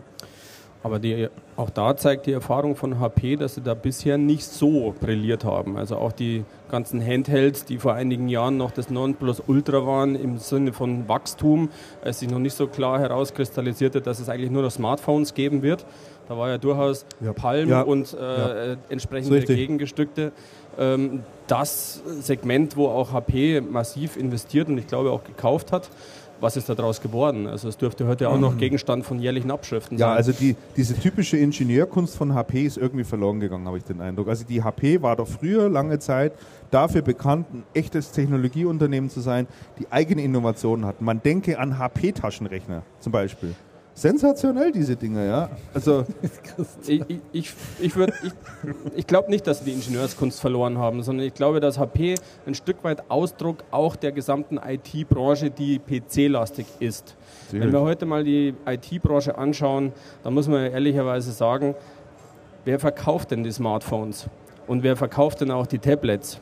Sind das denn noch die klassischen PC- und IT-Händler von gestern? Jein, vielleicht gerade noch so, aber die kriege ich heute im T-Mobile-Shop genauso wie ich sie im Online-Handel bekomme oder auch von ganz anderen Anbietern, im, äh, also fremden Kanals aus unserer Sicht. Und vielleicht ist die Ingenieurskunst bei HP einfach ebenso PC und Notebook und Server und Storage fixiert, wie wir alle in der Branche sind und können einfach mit neuen Themen nicht so einfach umgehen. umgehen. Ausdruck, Ausdruck einer gigantischen Hilflosigkeit. Könnte sein, ja. ist sicherlich was dran, ja. Jetzt darf Jetzt, ich und, wir haben, jetzt und, wir haben ja, und wir haben ja vorhin gesehen, wo der, wo der Hauptkonkurrent von Apple plötzlich herkommt, nämlich dass dann Amazon mit den neuen Tablets. Von unten, ja. Hätte, hätte man das gedacht? Nein, hätte man Nein. sicherlich so nicht Hätte man gedacht, sich das ist denken richtig. können? Ja, vielleicht ja. Darf ich jetzt mal zur Disziplin Bitte. aufrufen? Bitte. Also wir haben gerade noch mal 15 Minuten, also wenn ich das richtig sehe. Und ich Ach möchte, du meine Herren. Ja, sage ich ja. Also ich verkneife mir jetzt ein paar Sachen, die ich noch sagen wollte. Ich habe die Disziplin. Ja? Herr Weniger, nur noch ganz kurz. Das erste Halbjahr ist ja für die Systemhäuser sensationell gut gelaufen. Richtig? Ja, eindeutig ja. Wie läuft es denn jetzt? Und wie, was erwarten Sie, was hören Sie von draußen, äh, was die Erwartungen äh, betrifft für die nächste Zeit? Gestern bei der iTeam-Geschäftsführertagung, also bei den Systemhausgesprächen, ist unter anderem eine ähm, Befragung ausgewertet worden, an der um die 70 Systemhauschefs teilgenommen haben. Und da hat sich eins ganz klar als der Hauptengpass herausgestellt, zurzeit aktuell und akut Personal. Tatsächlich. Und wenn Personal eng ist, ist das ein ganz klarer Hinweis darauf, dass die Auftragsbücher voll sind und das ist jetzt auch immer noch so. Und ähm, ich war letzte Woche im Rahmen meiner Präsidiumstätigkeit vom Dachverband Mittelstandsverbund beim Unternehmen EDE, sehr großes Unternehmen im Eisenwarenhandel, 5 Milliarden Umsatz. Und ähm, da gibt es auch immer die Umfragen in dem gesamten branchenübergreifenden Verband. Es gibt derzeit de facto nicht wirklich Hinweise darauf, dass irgendwo die Wirtschaft einbricht. Also wenn, dann können wir es eigentlich nur herbeireden. Und äh, im Unterschied von vor zwei Jahren haben wir vielleicht dieses Mal die Möglichkeit, diesen Blödsinn zu lassen. Weil ja, es, es, äh, es, wird ja meines Erachtens nach, zumindest mal von den Indizes her, nur passieren, wenn irgendeiner oben von den großen Auftragsgebern, gleich welche Branche nervös wird und die Projektbremse zieht. Und wenn das passiert, sagt es halt durch nach unten. Aber also die wirtschaftlichen Eckdaten, zumindest in Deutschland, sind doch kerngesund. Also. Mhm.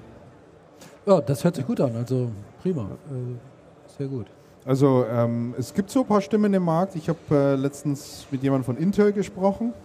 Äh, der hatte mir erzählt, dass Intel derzeit schon Einstellungsstopp macht, was Personal anbelangt. Also gibt es Order aus Amerika, don't hire, also die stellen im Moment niemand ein und die Budgets werden auch leicht zurückgefahren in der, in der Planung für nächstes Jahr. Begründet oder aus Vorsorge? aus Vorsorge. Intel ist da, denke ich, äh, sehr, sehr vorsichtig. Der hat mir dann gesagt, also das ist natürlich ein Intel-Mensch, der mir das erzählt hat, aber er sagt immer, Intel sei sehr gut darin, ich will jetzt nicht sagen, in die Zukunft zu schauen, aber so eine Einschätzung zu machen, wie wird sich der Markt in den nächsten zwölf Monaten, 18 Monaten entwickeln. Aber und da sehen die schon eine Eintrübung. Ist natürlich auch ein amerikanisches Unternehmen. Aber darin liegt meines Erachtens nach oftmals einfach auch das Problem. Das ist psychologisches Man kann aus, Moment. Aus realen ja. Gegebenheiten auf die ja. Bremse treten oder aus Vorsorge. Ja. Und was am Ende des Tages die Krise provoziert hat, die Vorsorge oder die reale Einschätzung, ist im Ergebnis ja furzwurscht. Richtig, ja.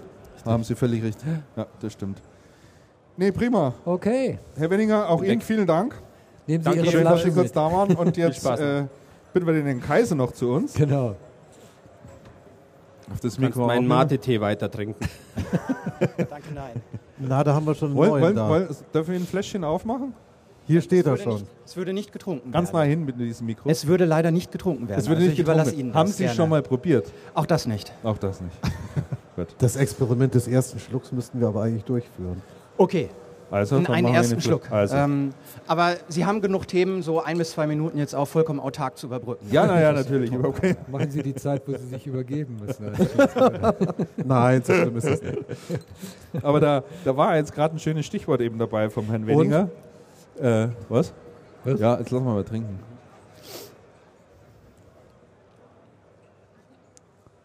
Finde ich gut. danke, danke für, diese, für, diese, ehrliche Antwort. Jetzt, jetzt weiß man nicht, ob er der, uns, ja genau. Also der, der, der, Herr Wenninger hat gerade ein schönes Stichwort äh, gebracht, fand ich, äh, angesichts der um, Umfrage. Das war das Thema äh, Personalkräfte. Äh, Personalkräfte. Oh. Und deren Mangel. Und deren Mangel, genau. Ja, genau. Gut, dass Sie mir weiterhelfen. Also ist er echt ein Thema. Ist, ist ein Rieses. ist kein Alkohol drin übrigens. Ne? Ähm, ist ja wirklich ein Thema. Und ähm, Sie waren ja auf dem Systemhauskongress in Düsseldorf, äh, haben einen Vortrag gehalten, der exzellent war. Ich fand ihn ganz, ganz klasse. Und da, ging, da hatten Sie auch ein Stück weit darüber gesprochen, wie sich gerade kleinere und mittelständische Systemhäuser heute positionieren und aufstellen müssen und wie das Management oder der Geschäftsführer heute ticken muss eigentlich, um Leute nicht nur zu bekommen, sondern vor allen Dingen auch zu halten. Also Sie sprachen da von einer Öffnung und von einem Umdenken. Das wird, vielleicht können Sie das nochmal ganz kurz zusammenfassen, dann können wir das hier nochmal ein bisschen weiterspinnen, das Thema. Ich versuche es, ob der Zeit auch kurz zusammenzureißen. Also wir haben von Herrn Scherer gehört, ähm, Problembewusstsein schaffen, auch mal eine bedrohliche Situation aufstellen. Sie hatten die Auswirkung, äh, die Auswertung, 89 Prozent der großen 70 sagen, Fachkräftemangel ist doppelt so schwer in der Sorgenskala, denn äh, Umsatz oder Ertrag. Ja. Und wenn wir jetzt uns die Arbeitsmarktentwicklung im Ganzen vollkommen branchenunabhängig in Deutschland ansehen, ich glaube, nächstes Jahr soll auch ein ähm, Demografiekonzept der Regierung kommen. Wir verlieren 500.000 Arbeitnehmer pro Jahr in diesem Land. Und das wird dramatische Folgen haben, plus die Überalterung. Und ähm, dann auf die Branche reduziert war meine These, der, das freut mich, auch die Großen, die gerade da waren, nicht widersprochen haben, auch sie wie die Kleinen sind gänzlich unbekannt für den Bewerber. Die kennen eine SAP, die kennen eine Amazon, die kennen Google. Und wenn ich mir die Top 10 angucke und die Bewerber mal fragen würde, jetzt sagen Sie noch mal, ob Sie den Punkt 9 M&S oder so kennen. Niemals kennt er den. Ja, nee. Niemals. Insofern steht da erstmal das kleine und auch das große Haus vor der gleichen Aufgabe. Und es hat nur eine Chance, die Kultur rüberzubringen, nämlich über das Internet. Weil wie wird er aufmerksam? Es gibt ja keine Call-out-Aktion wie bei Kunden, sondern der liest online etwas und ich habe nur die Chance, mich positiv zu präsentieren, indem ich das auf meiner Webseite mache. Es gab einen Vortrag zum Bereich Social Media. Auch das ist, glaube ich, der richtige Weg.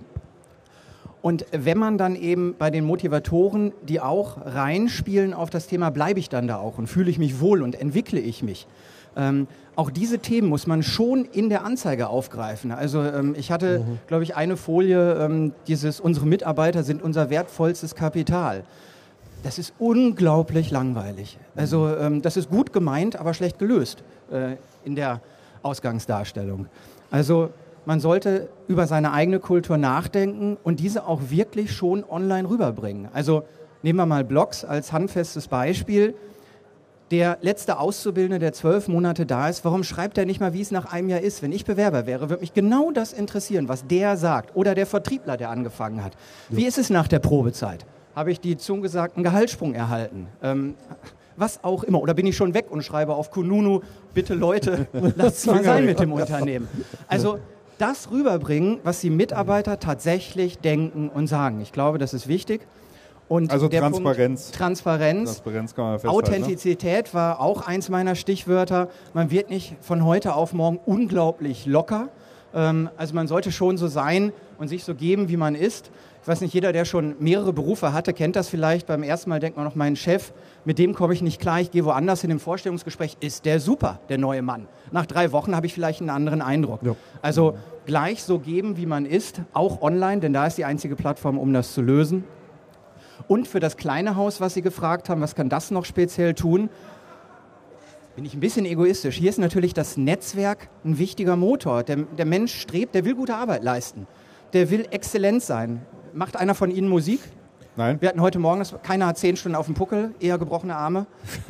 Zumindest optisch anscheinend. Ähm, also da, da verbringt man ganz viel Zeit und bekommt nichts dafür, außer Anerkennung vielleicht. Und ein paar Euro und ein, ein Club Mate umsonst. Vielen Dank nochmal. Gerne, gern geschehen. Und ähm, man kann auch als kleines Unternehmen durch den, den Zusammenschluss mit anderen, ob das in der Kooperation ist, wie auch immer, in einem regionalen Netzwerk anzeigen, wir sind größer, wir kümmern uns um deine Weiterbildung, du kannst an andere Standorte gehen. Das können nicht nur große. Das muss man sich bewusst machen. Authentizität und die wesentlichen ähm, Treiber einzusetzen. Denn das Thema Geld bringt ja heute keiner auf der Webseite. Also manche haben es, glaube ich, mal versucht. Ähm, hier Vertriebler, sie bekommen 80.000 Euro. Ich sehe es selten in der Ja, nee, Stellenanzeige, das oder? ist eher die Ausnahme, würde ich auch sagen. Das stimmt. Das ist richtig, ja. Also Führung im Systemhaus ist natürlich ein ganz, ganz wichtiges Thema, auch ein schwieriges Thema, nicht nur im Systemhaus, in, jeden, in allen Unternehmen. Absolut. ist ein ganz wichtiges Thema und es ist auch sehr, sehr schwer zu lösen, finde ich, und theoretisch zu behandeln. Äh, was ich nur immer, äh, was ich nur immer so den Eindruck habe oder was ich auch manchen vorwerfe, ist äh, Leuten an der Spitze, dass sie es nicht wirklich ernst genug nehmen. Und das ist der einzige Vorwurf, den ich machen kann. Also, dass man halt dann äh, die Mitarbeiter, die man hat, äh, dementsprechend nicht wertschätzt, ja, und sie auch nicht nutzt zum Wohle des Unternehmens, indem man sie halt nicht, äh, nicht, nicht gut behandelt. Und Also du, du zweifelst quasi die, die, die Veränderungsbereitschaft an, also die tatsächliche Veränderungsbereitschaft, dann das auch so zu leben. Oder noch eine Stufe vorher. Sehe ich das als Problem an, wie es in meinem Unternehmen ist? Also auch dort muss ich ja erstmal ein Problembewusstsein haben. Aber sagt, bei mir ist das ja eine Ver- gar nicht so. Veränderung. Äh, und da muss die Veränderung bei mir anfangen. Das kommt noch erschwerend Ja. dazu. Ich kann das Problem nicht nur lösen, indem sich alle anderen außer mir verändern sollen. Ähm, ja, das ist in der So eine Tat Art eine ganz allgemein sehr schwierige Führungsfrage. Das stimmt, ja. Also hier füllt sich so langsam. ja. Ähm, Die warten die auf, auf, auf die Verlosung. ich weiß jetzt nicht, ob die alle wegen uns Die kommen, warten darauf, dass wir weitermachen. Wir müssen in die Verlängerung gehen. Wahrscheinlich. wenn wir uns jetzt langsam warm, ge warm Ja, geredet ja, haben. klar. Schön, Herr Kaiser, bleiben Sie ruhig da. Ja, Wir kommen, wir müssen jetzt aber, wir gehen jetzt langsam Richtung Ausgang Ja. sozusagen. Äh, wir haben ja traditionell immer noch ein Thema und da werden wir jetzt heute auch nicht darauf verzichten. Ähm, wir machen am Schluss immer noch ein paar Picks. Picks heißt bei uns, wir reden noch über ein paar Produktempfehlungen, Dienstleistungen oder tatsächliche Produkte, von denen wir sagen, die finden wir gut, können wir echt mal guten Gewissens weiterempfehlen. Oder aber auch, wir sagen, Hände weg davon, das taugt überhaupt nichts. Wer mag anfangen heute? Ich fange an. Damian fängt Weil an. ich, ich kann es nämlich ganz kurz machen. Äh, meine Empfehlung heute, ich gucke nochmal eben kurz, kurz steht in der DAX. meine Empfehlung heute ist, kaufen Sie bitte Aktien. Und zwar Aktien der Firma Klöckner, Extron und Contron. Und bitte kaufen Sie ganz, ganz viel. Denn ich bin mit diesen Aktien sowas von in den Miesen. Also da müssen jetzt ganz viele da gekauft werden, dass ich wieder ein bisschen nach oben komme. Ich mag bei einer Frau gar nicht sagen, wie sonst bei uns im Depot aussieht. Also Aktien kaufen. Du hast Contron, heimlich gekauft. Ja, aber du musst, jetzt, du musst jetzt schon noch dazu sagen, warum sollte man jetzt diese Aktien Ja, kaufen? sind günstig. Sind günstig zu haben und du siehst tatsächlich, du siehst tatsächlich aber ernsthaft Potenzial äh, wieder nach oben. Also auf jeden Fall. Also es sind alles kerngesunde, kerngesunde, Unter kerngesunde Unternehmen. Ich sag's nur, äh, Klöckner zum Beispiel, die standen vor zwei, drei Monaten standen die noch bei 21 Euro. Die kriegen sie jetzt für 59. Wenn das kein Schnäppchen ist. Der Unternehmenswert innerhalb Was, sie standen bei 21? bei 21 Euro, die sind jetzt bei 59. Also 9,50 Euro. 9,50 Euro. Ich Das- verstand 59, aber ich Das ist, das ist mal ein Schnäppchen. Da haben Oder- wir Hand aufs Herz, bei wie viel bist du eingestiegen? Das sage ich dir. nicht. Ach Mensch. Das sag ich dir. nicht. Und ich würde es noch nicht verraten. Und nur mal, nur mal am Rande, jetzt rede ich doch mehr als ich wollte. Die Analysten, ja, also da über die kann ich mich wirklich nur wundern. Beim Beispiel Contron, da war es so, Contron ist eine Firma in, äh, in Eching, die bauen so Embedded Computer. Werden in Autos eingebaut, in äh, äh, Telekommunikationsgeräte War und mal so eine. BMW-Tochter. War mal eine BMW, BMW-Tochter. machen ein sauberes Geschäft, sind extrem profitabel, hervorragend unterwegs, einer der weltweiten Marktführer in dem Bereich. Ist auch ein äh, schönes Investment. Ich bin da ziemlich stark in, äh, investiert sogar. Aber darauf wollte ich. Ich bin jetzt zwei, ich bin jetzt, ich bin jetzt zwei Euro, zwei Euro pro Aktie. raus. Und da war, da habe hab ich eine Analystenstimme, da habe ich eine Analystenstimme gelesen. Das war meinetwegen Montag. Ja, da sagt diese Frau, ich weiß gar nicht mehr aus welchem Analystenhaus es war, Contron super, äh, Kursziel sehe ich bei 10,70 Euro. Da habe ich gesagt, 10,70 Euro, klasse, ich habe bei dem und dem Kurs gekauft, das macht so und so viel Gewinn. Drei Tage später schreibt dieselbe Analystin, ja, macht die eine Korrektur ihrer Prognose. Die Daten haben sich eigentlich nicht geändert. Das Unternehmen hat keine weiteren Informationen rausgegeben. Ich korrigiere, ich habe mir das nochmal durch den Kopf gehen lassen, ich korrigiere meinen Zielkurs auf irgendwie 7,40 Euro. Da habe ich gedacht, was ist denn da eigentlich los? Ja? Oder bei Klöckner war auch so. Anfang des Jahres, alle Analysten stimmen, Klöckner kaufen. Überall war grün, kaufen. Das Unternehmen ist sensationell unterwegs. Ne? Und da war der Kurs bei 19,50 Euro, glaube ich. Das Mindeste war 27 Euro. Werden die in einem halben Jahr oder in einem Jahr sein? Alle. Ne? Ja, und dann kam der Halbjahresbericht oder Quartalsbericht von Klöckner. Die haben dann gesagt, oh, ist blöd gelaufen jetzt das Quartal. Nicht nur sind die. Aufträge zurückgegangen, sondern auch, auch noch die Preise sind zurückgegangen. Also tut uns leid, wir können unsere Ziele nicht erreichen. Ne? Plötzlich haben die Analysten alle gesagt, haben wir doch schon gewusst, zack, Daumen runter, alles nur noch auf Rot. Und der Aktienkurs, habe ich ja gerade gesagt, um mehr als die Hälfte ist der, das ist ja nicht der Aktienkurs, das ist der Wert des Unternehmens. Ja, ja, klar, aber so, so, so geht doch das Das Spiel ist- da in diesem Aktienmarkt, oder? Ja, sicher geht das so, aber Ja, das, ist doch, doch- was regt das sich macht denn die dann Sache auf? doch nicht besser. Du musst lernen, damit umzugehen, Damian. Äh, ich, Chancen. ich halte Probleme immer als Chancen sehen, Herr Sicking. Das Auf jeden ich ja. Fall. Das tue ich ja. Deshalb halte ich ja die Aktien, weil die Chance, dass die wieder steigen, ist enorm hoch. Ab morgen, auf alle Fälle. Und wenn Sie kaufen, alle. wenn Sie kaufen, dann noch mehr. Andreas, dein Pick. Ich habe einen total anderen, ich habe diesmal einen. Ähm, und zwar, ich stehe so auf elektronisches Spielzeug. Ja. Also ich spiele ja wie und ähm, ich stehe auch so auf so ferngesteuerte Dinge. Es gibt tatsächlich ähm, einen ferngesteuerten Panzer mit integrierter Kamera. Oh Gott. Mit so integriertem Kamerasystem. Ist übers iPad zu steuern. So. Und ähm, hat eine Reichweite von über 200 Metern. Und es geht auch durch Wände. Das heißt, man kann damit um die Ecke fahren. Und ich finde den sensationell. Ich stelle das mal, ich stell das mal auf die, auf die Website. Webseite. In die Shownotes. Es gab, das, es gab das bis jetzt so als Plastikspielzeug, aber das schon wirklich sehr schick, sehr, sehr Was kostet das? Kostet 150 Dollar. Das ist schon echt eine Ansage.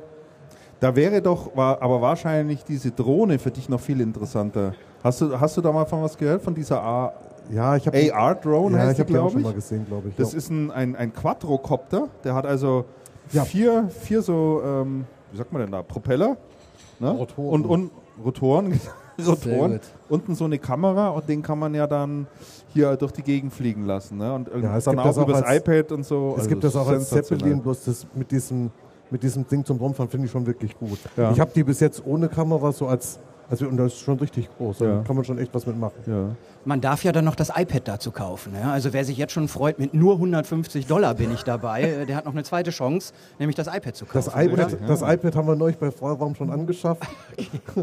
Sonst hätte ich mir den noch nicht ausges- ausgeguckt. Alles schon vorhanden, ne? Ist doch gut. Ja, die wesentlichen Systemvoraussetzungen sind gegeben. Und du, Christian? Mein Pick? Ja. Mein Pick habe ich mitgebracht. Oh. Äh, liegt auch schon die ganze Zeit hier. Sieht so aus. Fragt sich jetzt jeder, was ist das denn hier bitte eigentlich? Also, ich bin ja jemand, der sagt, man sollte Strom sparen, wo es nur geht. Und mittlerweile wird ja da auch viel, äh, viel getan. Also man liest einfach nur noch mehr drüber und äh, werden auch Tipps gegeben, wie man Strom sparen kann und so weiter. Ich bin hier über ein Produkt mal gestolpert der Firma Belkin äh, das mich begeistert hat. Und zwar weswegen, jeder kennt wahrscheinlich diese normalen Strommessgeräte, die so klobiges Ding sind und die steckt man in die Steckdose rein und dann das Gerät und dann kriegt man angezeigt, was es gerade aktuell verbraucht. Das ist nett. Wenn Sie allerdings Geräte mal messen wollen, die an unzugänglichen Stellen sind, dann wird es einfach schwierig, ja. Ähm, was weiß ich, Kühlschrank oder in der Küche irgendwelche Sachen, ne? Dann st- kannst du das ja nicht hinten reinstecken, weil kannst du ja dann nicht mehr ablesen. So. Und da hat diese Firma Belkin, finde ich, was ganz äh, Famoses gemacht. Die haben so ein Strommessgerät, das steckt man also da einfach dazwischen und haben dann da endlich mal noch ein Kabel dran gemacht, dass man, sich, dass man das dann rausziehen kann. Ne? Das kann man sich dann auf den Schreibtisch stellen und sieht dann jetzt hier, also unser, unser Channelcast, da hängt jetzt alles dran, also hier der, der Notebooks und Pipapo, ist alles dran. Ah ja, gut. Ähm. Der zieht jetzt derzeit 60 Watt.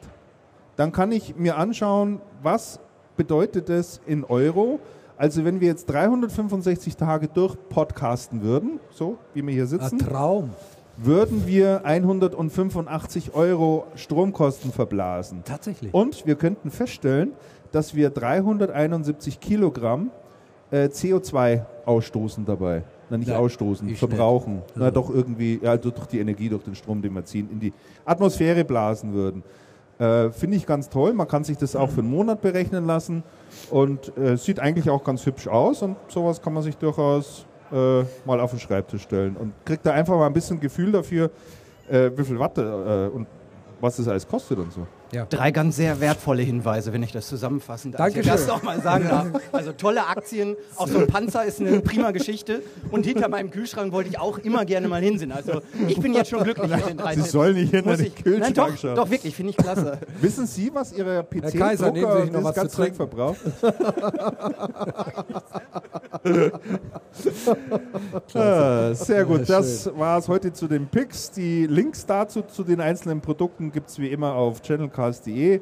Da machen wir dann immer diese Shownotes rein. Das heißt, wir machen da noch ein paar interessante Links rein, so über die, die Sendung, äh, wo man sich noch weiter informieren kann und auch weiterlesen kann zu den einzelnen Themen. Und äh, dann können wir jetzt mal bekannt geben, auf alle Fälle schon den Termin der nächsten Sendung. Hat den jemand im Kopf von Ja, euch? 14.10. Der 14. Freitag, ist 14.10. Das ist der Tag nach der Tech Data äh, Veranstaltung. Richtig, am 13. ist die Tech Data Veranstaltung Genau. in München und am 14. werden wir dann wieder senden, direkt aus München vom Damian Studio aus sozusagen. Äh, das können wir schon mal bekannt geben. Wunschliste haben wir schon angesprochen. Dann nochmal unser Wunsch und äh, wäre einfach schön, wenn Sie mal bei channelcast.de vorbeischauen, sofern uns Ihnen dieses Format auch gefällt, sich dort registrieren, dann bekommen Sie automatisch Nachricht, wenn wieder eine neue Sendung am Start ist. Zum Herunterladen, sie ist natürlich auch in iTunes verfügbar. Wir bloggen hin und wieder auch, sofern wir dazu kommen und schreiben äh, ein paar Artikel. Auch da kriegt man dann eine Nachricht drüber. Also es wird kein Spam sein, man bekommt so ein, zwei Nachrichten wahrscheinlich im Monat. Äh, für uns wäre es einfach ein toller Hinweis, dass es gutiert wird und äh, insofern wäre das sehr liebenswert. Es gibt natürlich jede Menge Feedback-Möglichkeiten auch. Sie können uns folgen auf Twitter, in Facebook, auf Google+. Äh, das alles finden Sie aber auch auf der Website. Brauchen wir, denke ich, auch nicht weiter ausführen. So, dann sind wir eigentlich so ziemlich am Ende. Wir möchten uns an dieser Stelle ganz herzlich bedanken bei den Gastgebern dieses Mal, ja. bei der Synaxon, bei Unbedingt. allen Beteiligten. Insbesondere sollten wir mal äh, jemand benennen, der im Hintergrund äh, die ganze Technik sozusagen geschmissen hat und alles für organis uns organisiert hat. Das ist die Hanne Kaub gewesen. Ich weiß gar nicht, ob sie hier gerade irgendwo in der Nähe ist. Sie ist da hinten, aber wir applaudieren trotzdem mal. Also, ganz herzlichen Dank. Es geht jetzt weiter, glaube ich, mit der Verlosung. Ja. Wir blenden uns für heute aus, freuen uns noch auf einen spannenden Abend und äh, ja, alles Gute. Macht es gut. Bis zum nächsten Mal. Auf Damian, vielen Dank. Ciao. Servus. Bis dahin. Jetzt kommt noch das, äh, jetzt muss ich hier noch. Äh, das Extra. Ja, so, genau. So, aufpassen. Dieser Channelcast wurde Ihnen präsentiert mit freundlicher Unterstützung von Synaxon. So, und jetzt kommt unsere Musik natürlich noch.